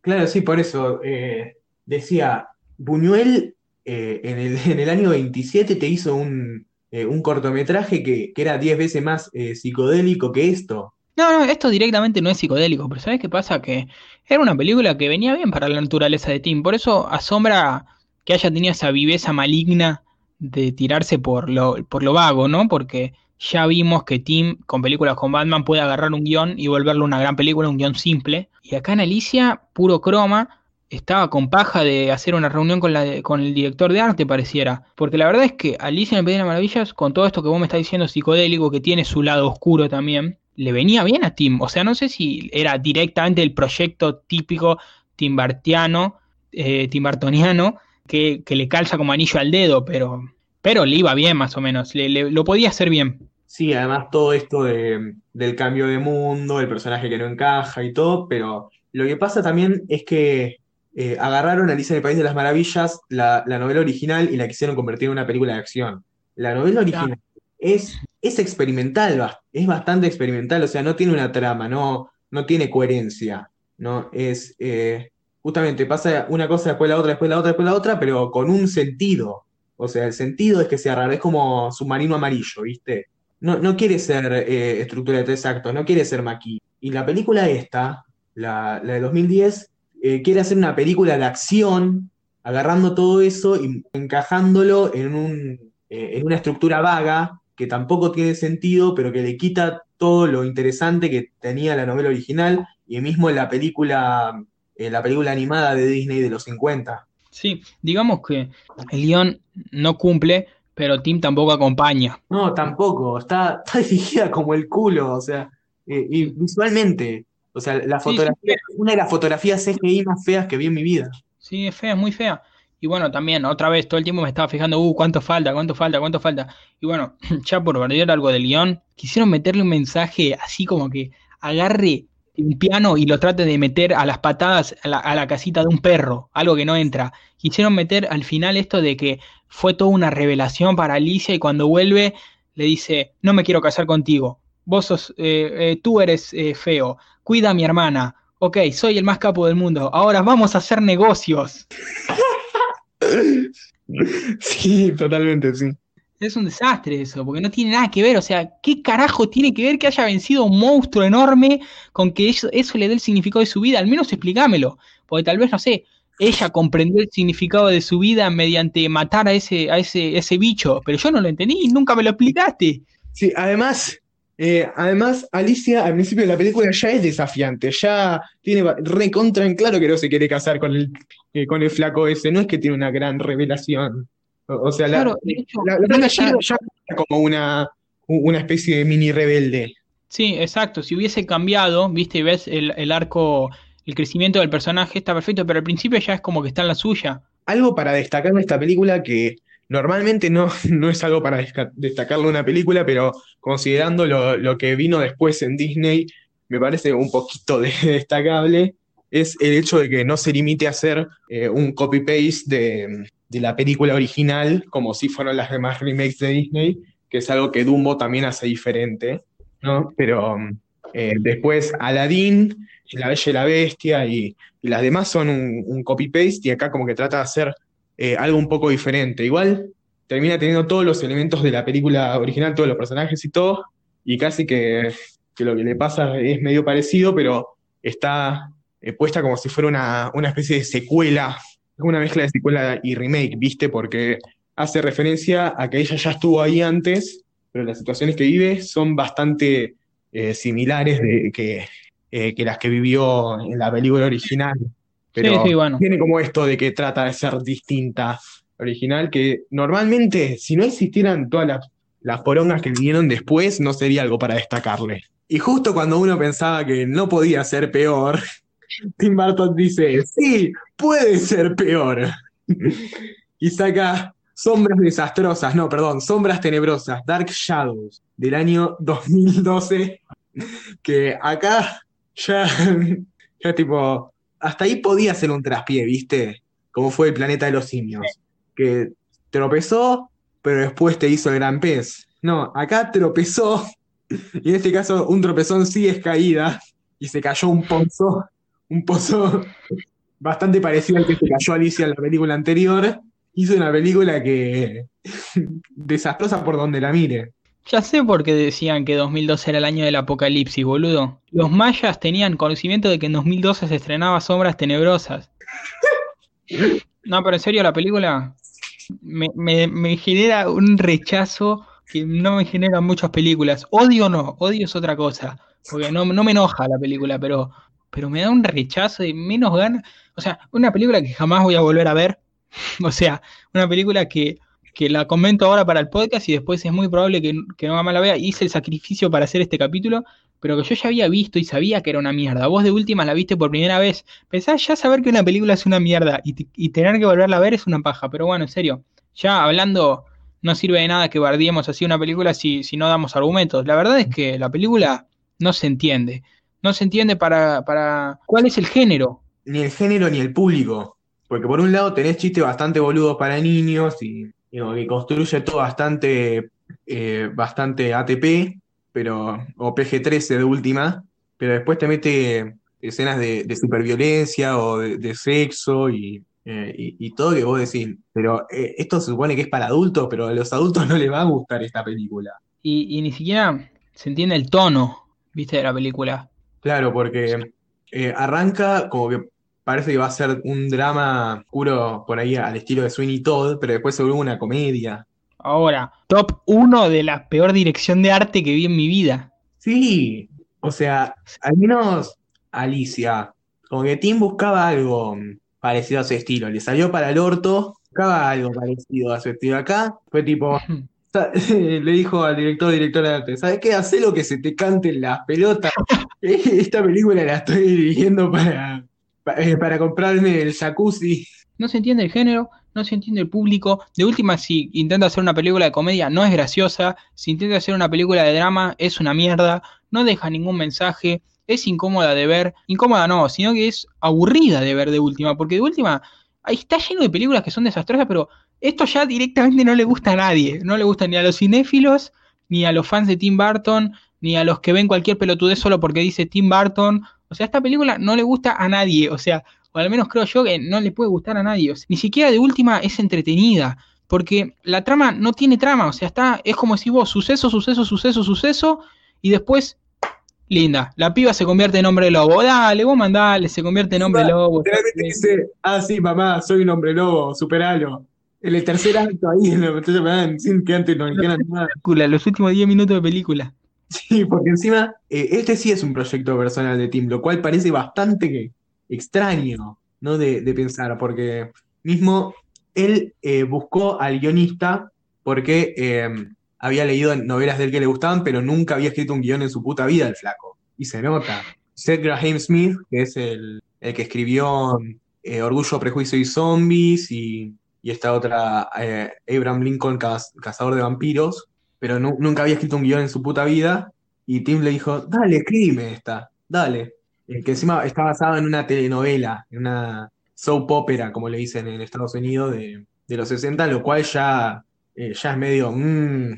Pero igual la premisa dentro de todo está interesante, o sea, se podía hacer una, una buena película, una especie de comedia a lo Beetlejuice con esa premisa. Te la agarra Quentin Tarantino y te dice, déjame el guion a mí. O sea, si hablando de guion y dirección, va y Quentin Tarantino, o sea, lo de siempre, y la rompe. Claro, sí. O sea, es, es una película que tiene potencial. O sea, no te digo que me va a cambiar la vida, pero como película está mal el tono de la película. Está sumamente mal el tono y eso todo culpa, todo culpa de Tim Burton. Porque esto ya va más allá del guion o qué sé yo. No encaja lo que vemos con, lo- con el guion. Porque además de que el guion es una basura, además de todo eso, de que el guion es una basura impresionante, de que se convierte en hombre lobo en los últimos 10 minutos de película y no tiene nada que ver con nada. Ponele, la dirección de arte es literalmente la nada, no, no intentó hacer nada Tim Burton. O sea, no intentó innovar, no, o sea, no, ni siquiera innovar, no intentó ni siquiera ser competente. Porque, ¿qué tiene? Eh, Lo que siempre le, le dicen a Tim Burton es que es original, que, la personalidad de Tim Burton es, es original y justamente al caer ya en que ah, la gente se queda feliz con que lo ponga Johnny Depp a ser un personaje excéntrico, listo, toma Johnny, hace de vampiro, yo me rasco los huevos, es que hagan absolutamente lo que quieran. Lo único que hizo más o menos fue ir al set y tomarse unos mates, porque literalmente yo no detecto nada, no, no sé si es de, no detecto cosas de Tim Burton en el pasado, por ejemplo, y, es la nada misma la película, porque ni siquiera se merece un análisis, porque no hay nada que analizar, es simplemente que la película pifia, pifia en el tono, pifia en todo, en el guion y en la dirección, obviamente acá Tim no se salva, flasheó cualquier cosa, no sé qué hizo, pero muy vago, muy vago de parte de él que, que no se termina de entender, es feo lo que vemos y, y y- e incoherente, es sumamente incoherente lo que vemos con lo que con después lo que es la película. Sí, encima, eh, viste que Johnny Depp estaba re entusiasmado con, eh, con esta película, decía que iba a ser uno de los papeles de su vida, que, que remiola y todo, y, y Que Johnny Depp se dedique a, a actuar y, y listo, porque, porque la verdad no tiene muy buen ojo, porque si es leyendo el guion, ya habiendo leído el guion, creyó que iba a ser uno de los papeles de su vida, creo que esa entrevista se le hicieron con un par de, de copas de alcohol encima, ¿no? Yo creo que esta es la peor película de Tim, sin duda. sí, sin duda. Porque yo vi que uno puso de no ser por el planeta de los simios, esta sería la peor película. Para mí, de último, el planeta de los simios, el final es una mierda, pero la puedo ver. Esta no la puedo ver. Totalmente, sí. Bueno, después, Frank Winnie, también del año 2012. eh, que nada, em, me pareció correcta, me pareció mejor que el cadáver de la novia, pero tampoco me cambió la vida. Pero nada, no, no, no, no me genera bronca ni tampoco lo considero, o sea, lo considero dentro de la etapa de la decadencia, pero no, no como que esta película es una decadencia en sí misma. Me parece que está bien, no me cambió la vida, funciona bien y nada, es una película para chicos, así que está perfecta, igual que con el cadáver de la novia. Sí, repunta un poquito de, de lo que venía y además como que se nota que es bastante personal de, de Tim porque también tiene todos estos homenajes a las películas que él veía de chico, o sea, la, Frankenstein, Drácula y todo. Me parece que les da un giro bastante lindo así para, para lo pibe. No es una obra maestra ni mucho menos, ni está entre las mejores de Tim, pero eh, es simpática y además a mí me encanta la dirección de esta película, algo que le criticábamos a las dos anteriores, acá Sí, acá está muy bien. De hecho, me parece lo mejor. Pasa que los críticos la bardearon bastante, pero claro, yo te digo, en esta vez lo voy a, comprender a los críticos, porque es más como un sentimiento de, bronca, ¿viste? Como decir, Tim, te estás rascando las pelotas y lo único más o menos decente que haces es una película stop motion para pibes. Es eso eh, la crítica. Sí, o sea, tampoco me parece mal ni, ni criticable que haga una película de stop motion, porque, bueno, el stop motion es una forma de, de- hacer, de hacer cine, me parece sumamente válida. Eh, o sea, simplemente me parece que está bien, está correcta, no es de sus mejores, pero tampoco me parece criticable que la haga. Lo que pasa es que, que no levanta, ¿viste? Es como que se mantiene llano, no es que, que ayuda a que no decaiga la filmografía, digamos. Es como que da lo mismo. Y a lo que me refiero con lo de stop motion es que, claro, me expresé mal. El stop motion, claro, es un recurso, como decís vos, está perfecto, puedes hacer, no sé, una película de amor de stop motion, pero siempre se termina cayendo en lo mismo, Tim, y termina apareciendo un pibe de 10 años obsesionado con la muerte. Y nada, es como medio eso, eso, o sea, molest, puede llegar a molestar en ese sentido, de que incluso es vago, siempre como que termina haciendo cosas similares. Claro, sí, como que le, le falta la originalidad que tenían sus películas eh, anteriores. Anteriores, anteriores, digo, no, no las inmediatamente anteriores. Claro, sí. Pasamos a la siguiente película que llega dos años después, que es Big Eyes, Ojos Grandes, de, eh, el 2014, que eh, esta particularmente es, podríamos decir, una de las películas directamente menos personales de, de Tim, eh, porque no solo es por encargo, sino que la dirigió de onda, para hacer la segunda a sus amigos, porque los guionistas de esta película son Scott Alexander y Larry Karasewski, que eh, los nombramos, son los que escribieron Ed Wood, y eh, escribieron este guion y querían hacer esta película, y al principio la iban a dirigir ellos y todo, pero les costaba conseguir la financiación. Tim se sumó primero como productor para ver si, eh, al estar su nombre eh, en producción, eh, ayudaba a conseguir el financiamiento y todo, y no sirvió de mucho, así que le dijeron, che, ¿nos hacés la segunda, porfa, y la dirigís? Y dijo, "Ah, vale, qué sé yo. Eh, Tengo el fin de semana libre, ¿te sirve el fin de semana libre? Claro, sí. Y bueno, ¿a vos qué te pareció la película? A mí, como te lo dije, es una película que vi hace poco tiempo y sin embargo olvidé, lo cual me da un poco de bronca porque me gustaría poder charlar un poco más acerca de esta película, pero a mí la verdad es que no me gustó. No, no la detesté ni me parece que, que esté lo peor de Tim Burton, o sea, es mejor que Sombras Tenebrosas, pero ya te digo, ya acá aparece otro tema, que es el de, el de Tim Burton evaluándolo como en todo, en todas sus películas, no solamente como película individual. Como película individual me parece que está bien, qué sé yo, copada, pero la verdad es que no me gustó mucho, pero me olvido que es de Tim Burton y tampoco la vería, no, no me entretuvo mucho. Eh, a mí, a mí me pareció que estaba buena, que era así una, una biopic más, o sea, dentro de todo interesante. El guion no me pareció que estuviera mal, eh, porque, bueno, también es el mismo guionista, los mismos guionistas de, de Ed Wood, o sea, un guion que no es tan bueno como Ed Wood, pero, pero que está bastante bien y, y la película estaba bien filmada, todo, no, no había rastro de Tim Burton claramente, ni una pizca. Eh, nada en esa película podés encontrar eh, de Tim Burton. Si vos la ves sin saber quién la dirigió y te preguntan quién la dirigió, adivina el nombre número 20 que vas a, adivinar es Tim Burton. Pero sí me, pareció que estaba bien. O sea, película eh, de, esas que edificantes sobre encontrar tu propia voz, emanciparte y toda la bocha. Que nada, me pareció que estaba linda y, la disfruté, pero, eh, pero sí, no, normalita. Es más, yo eh, la excluiría de, de su filmografía. Sí, eh, igual es un tema muy personal, por eso te digo, ya va más allá de Tim Burton, no me importa si le dije Tim Burton, es que a mí no me enganchó la historia, porque de última, yo comprendo perfectamente lo que decís, porque de última si me hubiese enganchado la historia de, sí, simpática para ver un domingo, pero no me enganchó para nada la historia de la, de la mina que le roba los cuadros el esposo y entonces todo y qué sé yo, y me daba una repaja, la verdad, ni, me había enganchado como en el sentido de, uh, a ver cómo termina. Entonces nada, qué sé yo, pero es un tema muy personal, ¿viste? No me enganchó la peli y hablando de Tim Burton no se puede hablar de Tim Burton, como dijiste vos, o sea, es no, no puedes detectar que sea de Tim Burton la peli, pero nada, una película más. Es como que diga, una película más, listo, no, ni más ni menos. Pero eso es lo que jode, que ni más ni menos, un director, si Tim Burton hubiese hecho Big Eyes en el año 90, ahora estaría, ahora sería un director de esos que no sabe ni quién es, ¿viste? Ese es el tema. Que Tim Burton decida hacer estas películas sabiendo que le chupa un huevo a él, le chupa un huevo a todo el mundo, una película más, digamos. Sí, pero bueno, le hizo un favor a los amigos y qué sé yo, está bien. No, no me parece particularmente desdeñable. ¿Sabes qué pasa? Que ahora ya no me acuerdo mucho pero de la peli porque me la olvidé. Pero, por ejemplo, Un personaje que no me gustó a mí es el de, el de Christoph Waltz. Sí, Por o sea, eh, me pareció que, eh, per- perdón que, que te saque la palabra, pero a mí me pareció que, que era Hans Landa a- haciendo de, un estafador pintor eh, ahí, y yo decía, ¿qué carajo hace Hans Landa en esta película? O sea, esta, esta no es la película de Hans Landa, po.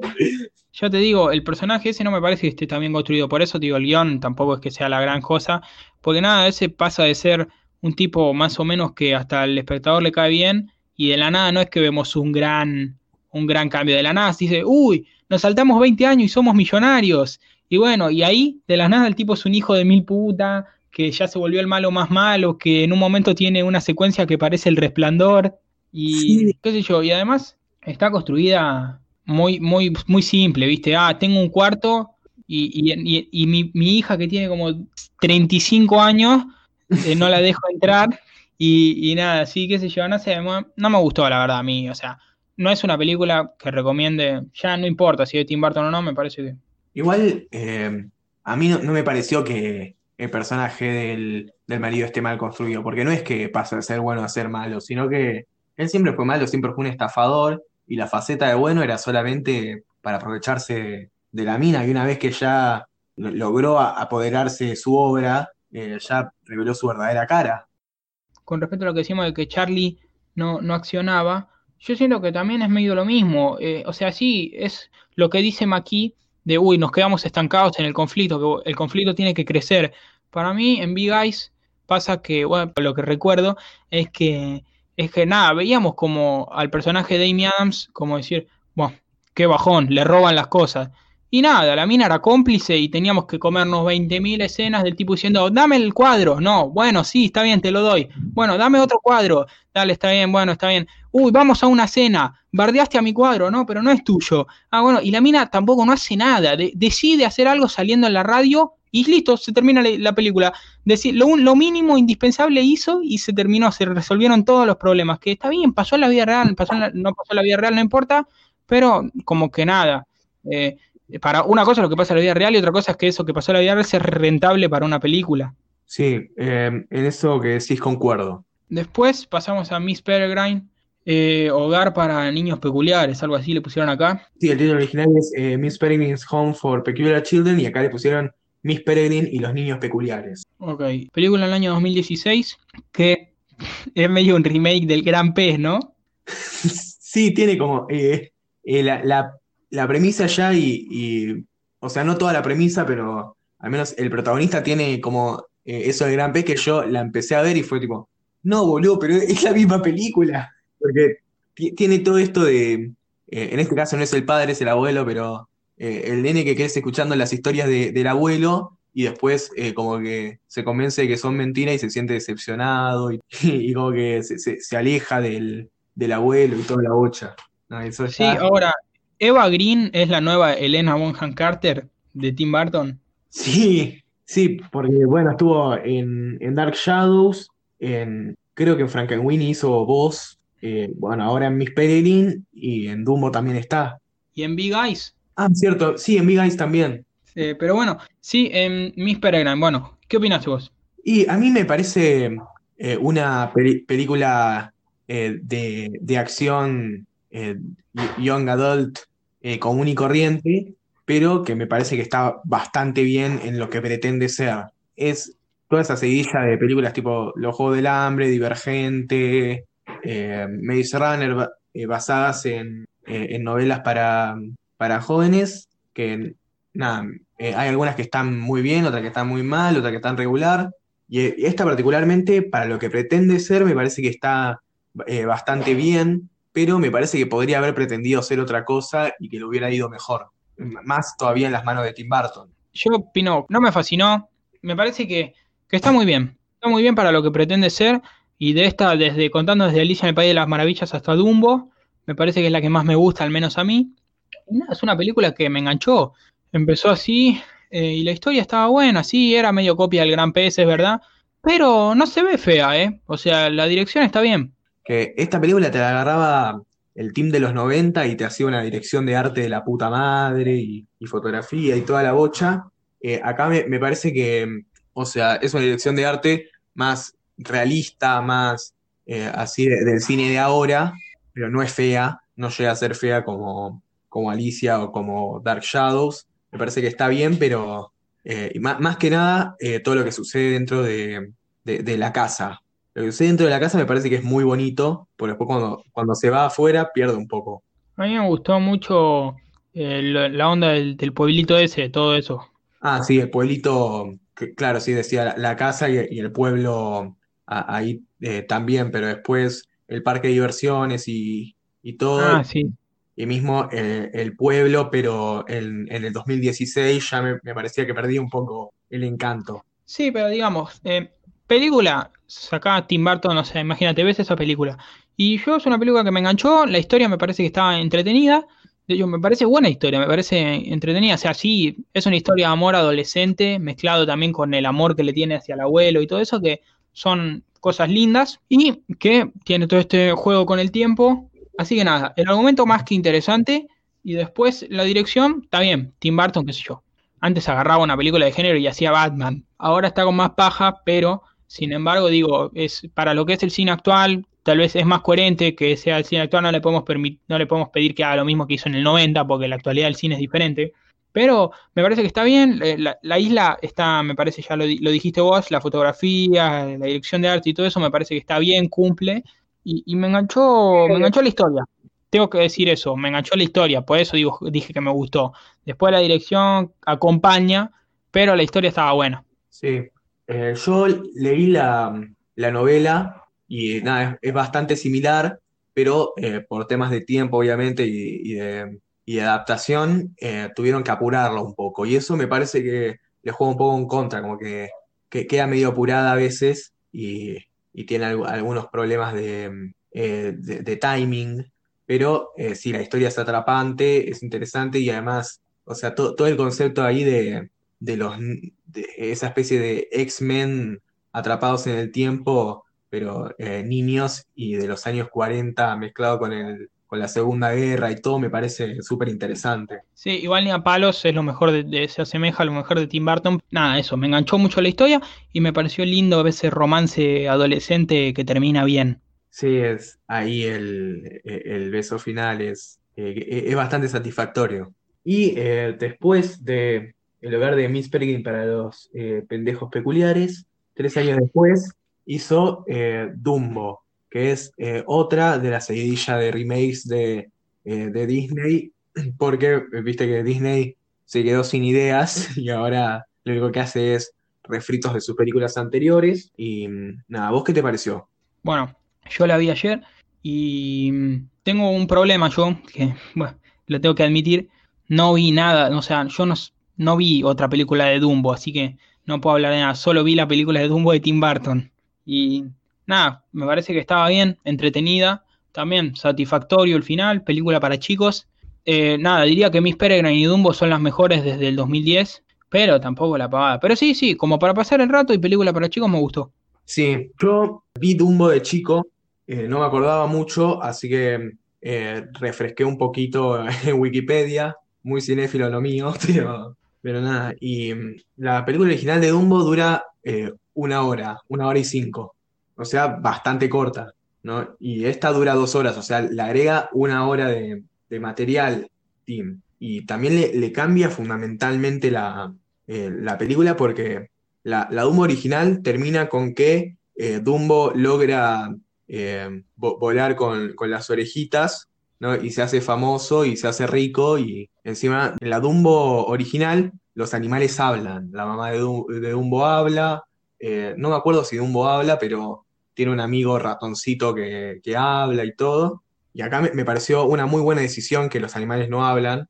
La hace un poco más eh, terrenal a la película y además le da un cambio totalmente diferente a la película original y eso también me parece súper valorable, esta vez siendo después de toda esa, de, de- de toda la seguilla de remakes iguales. O sea, eso ya por un lado me parece valorable, además de, de que eh, como que se arriesga un poco, un poquito aunque sea, porque dentro de lo que es el gran imperio Disney, hace una película que básicamente critica a, eh, a Disney y cuyo villano es Walt Disney. Sí, es cierto. Igual Mike, Michael Keaton está bien de villano, ¿eh? está muy bien, pero sí es dueño, primero que es dueño de un parque, eh, de un parque tipo Disneyland, claramente como Disneyland. Y además compra compañías menores, echa a toda la gente y las vuelve exactamente iguales a, lo que eh, a, lo demás de, su, de su imperio, ¿no? Que es lo que está haciendo Disney también. Y nada, como que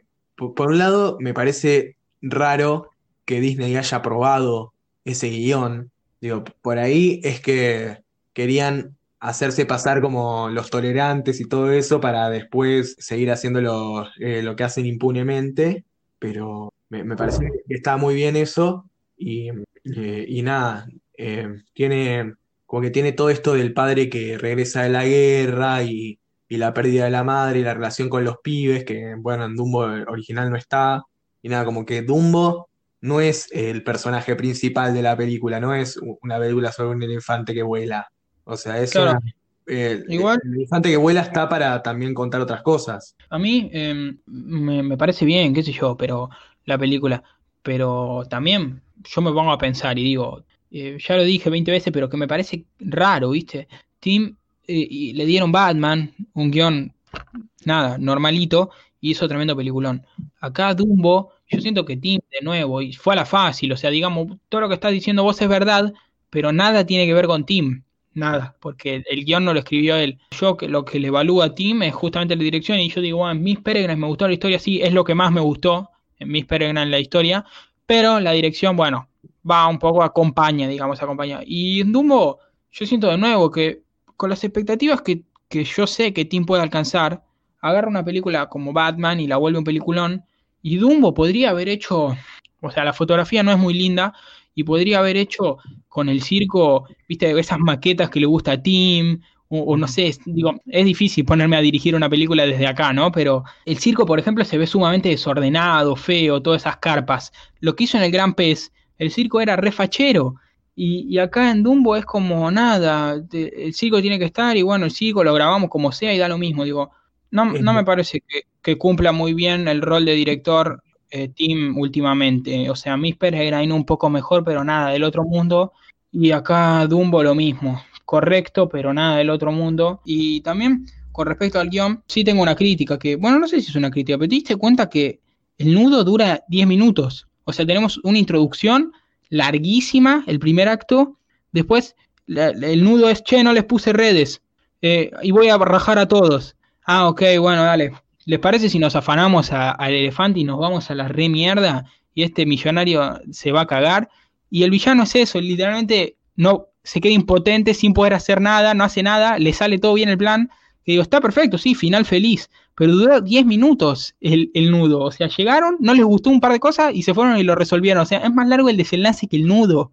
Claro, sí, sí, eh, eso no, lo había pensado tanto, pero tenés razón, sí. En cuanto a, eh, a lo del circo que comentabas, a mí me parece que está bien que el circo sea medio feo, ¿no? Porque la, idea es que eh, en el Gran Pez el circo es, es hermoso también porque es el recuerdo y la historia de, de Edward que también edulcoraba un poco las cosas y todo era mucho más hermoso y, así angelical que, por ahí lo que sería normalmente, por el hecho de ser una anécdota y por el hecho de ser un cuento. En este caso, me parece que apunta más a algún, eh, más así como que empieza así bajón por el tema de, de la posguerra, el flaco que pierde el brazo, el circo que ya no es lo que era por justamente la posguerra, así medio apagado y todo, pero sí concuerdo en que la, eh, la, fotografía no, está del todo buena. Me parece que Tim no, no termina de dominar la fotografía CGI y la usa en exceso. Pasa que, digamos, la dirección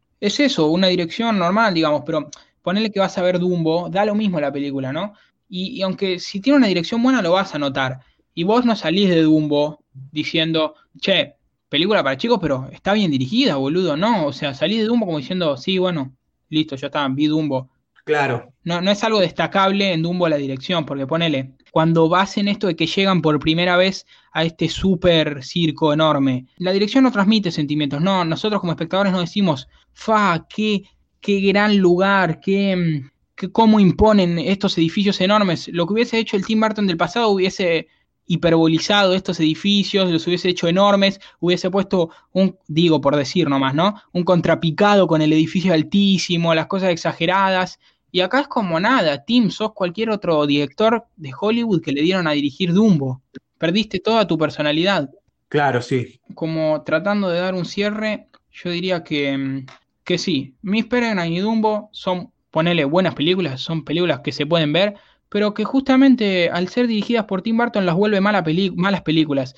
Yo lo que creo es que el, hecho de que las dirija Tim Burton, eh, yo no puedo evitar pensarlo, porque es un tipo que vimos que hizo peliculones tras peliculones tras peliculones, que hizo Ed Wood, que hizo El joven mano de tijera, El gran pez, Sweeney Todd, peliculones que dependían de la dirección, no era que, ah, le cayó un guion bueno y más o menos se la rebuscó, no, la dirección era clave en esas películas para que sean buenas películas. Y acá es como direcciones insípidas, que podría ser cualquiera. Si Tim Burton se hubiese puesto a dirigir así cuando empezó con la carrera, ahora no sería nadie, no lo recordaría nadie, ni sería un director respetado ni conocido. No se ve sentimiento, no te genera nada su dirección, eh, no tiene corazón su dirección, no es vaga y la verdad no lo entiendo, la verdad. Si es solo que el tipo ya hizo todo lo que quería hacer y dijo, bueno, ya está, yo ya hice todo lo que quería hacer eso, que quiere ganar guita nomás, o, o que no sé, o que realmente él cree que estas películas son buenas, yo no creo, la verdad. Sí, me, parece que eh, está, se habrá desmotivado. En algún momento se desmotivó y,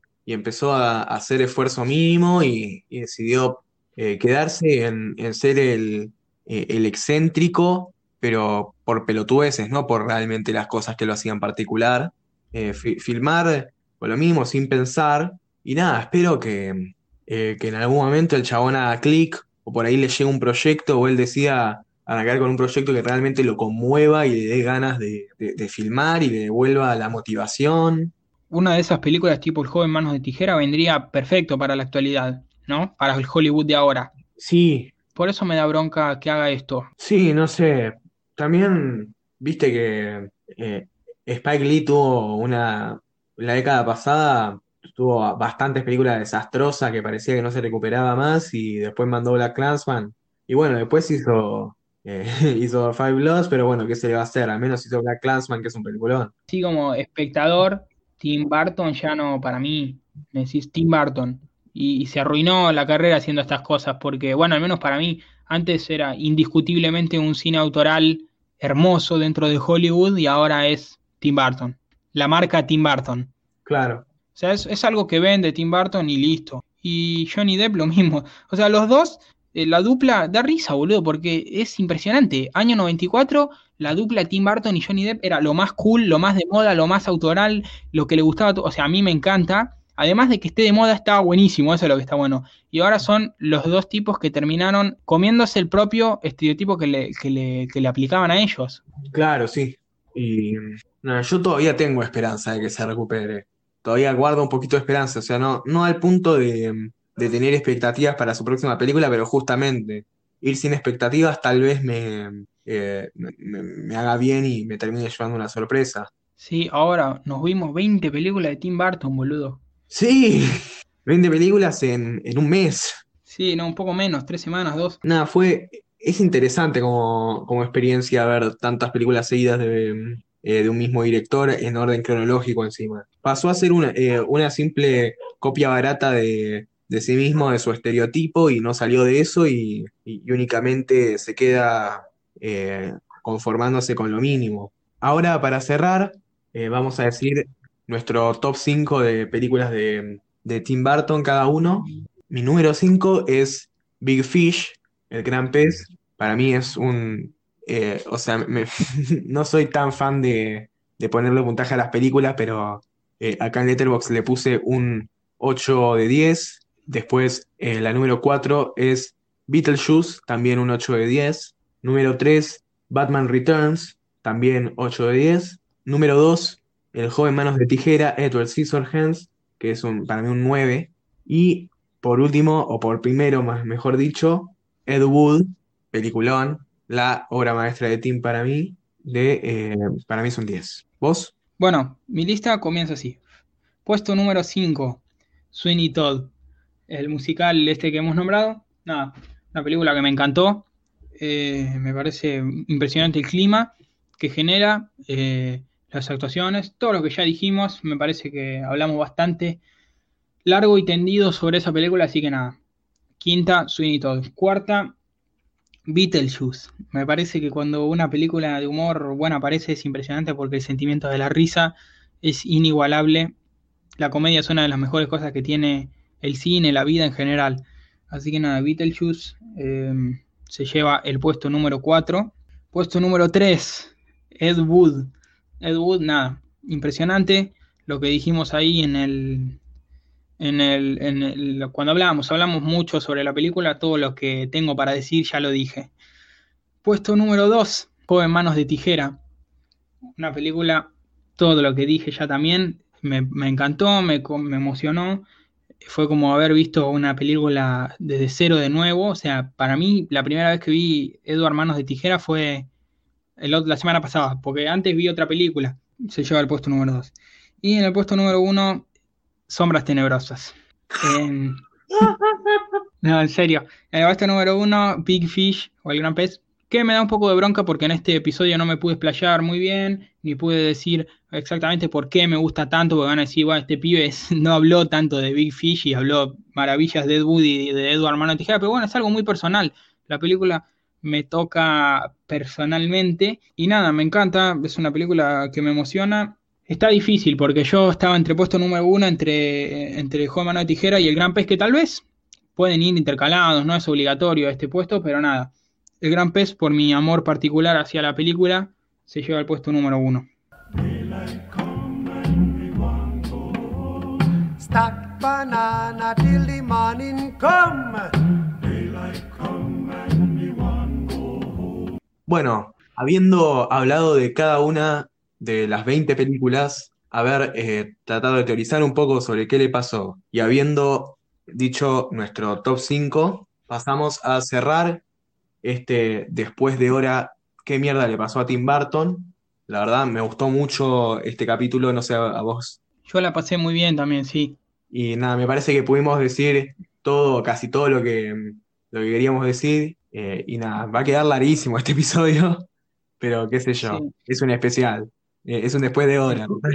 El crudo dura más de cuatro horas. Sí, así que no sé cuánto les quedará a ustedes para escuchar, pero sepan todo el laburo que, que va a haber hecho Toto para editarlo. Y nada, espero que les haya gustado, que eh, hayan podido ver varias de, de las películas de, de Tim y, y nada, nos encantaría que nos comentaran qué les pareció el episodio, también su- sus propios top 5 de, de este director, si les gustó también compartir con sus amigos y todo, hacer un podcast lleva un montón de laburo por ahí, ustedes que lo escuchan no, no lo notan tanto, pero es un montón de laburo y siempre eh, ver que la gente comparte y le gusta y, ver que llega más gente siempre es muy, eh, muy satisfactorio. Así que pueden seguir en nuestras redes por si no nos siguen todavía. En Instagram estamos como arroba la noche americana pod y en Twitter arroba LNA podcast. Toto, ¿algo más que decir? Los cinco sangres no mueren, se multiplican.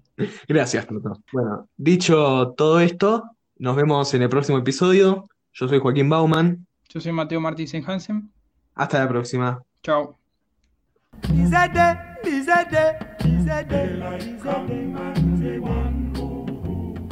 Come, Mr. Tallyman, tally me banana. come, Mr. Tallyman, tally me banana. Daylight come and we want go home. Day-o, day-o. Daylight come and we want go home. Day, is that day, is that day, is that day, is that day, is that day, Daylight come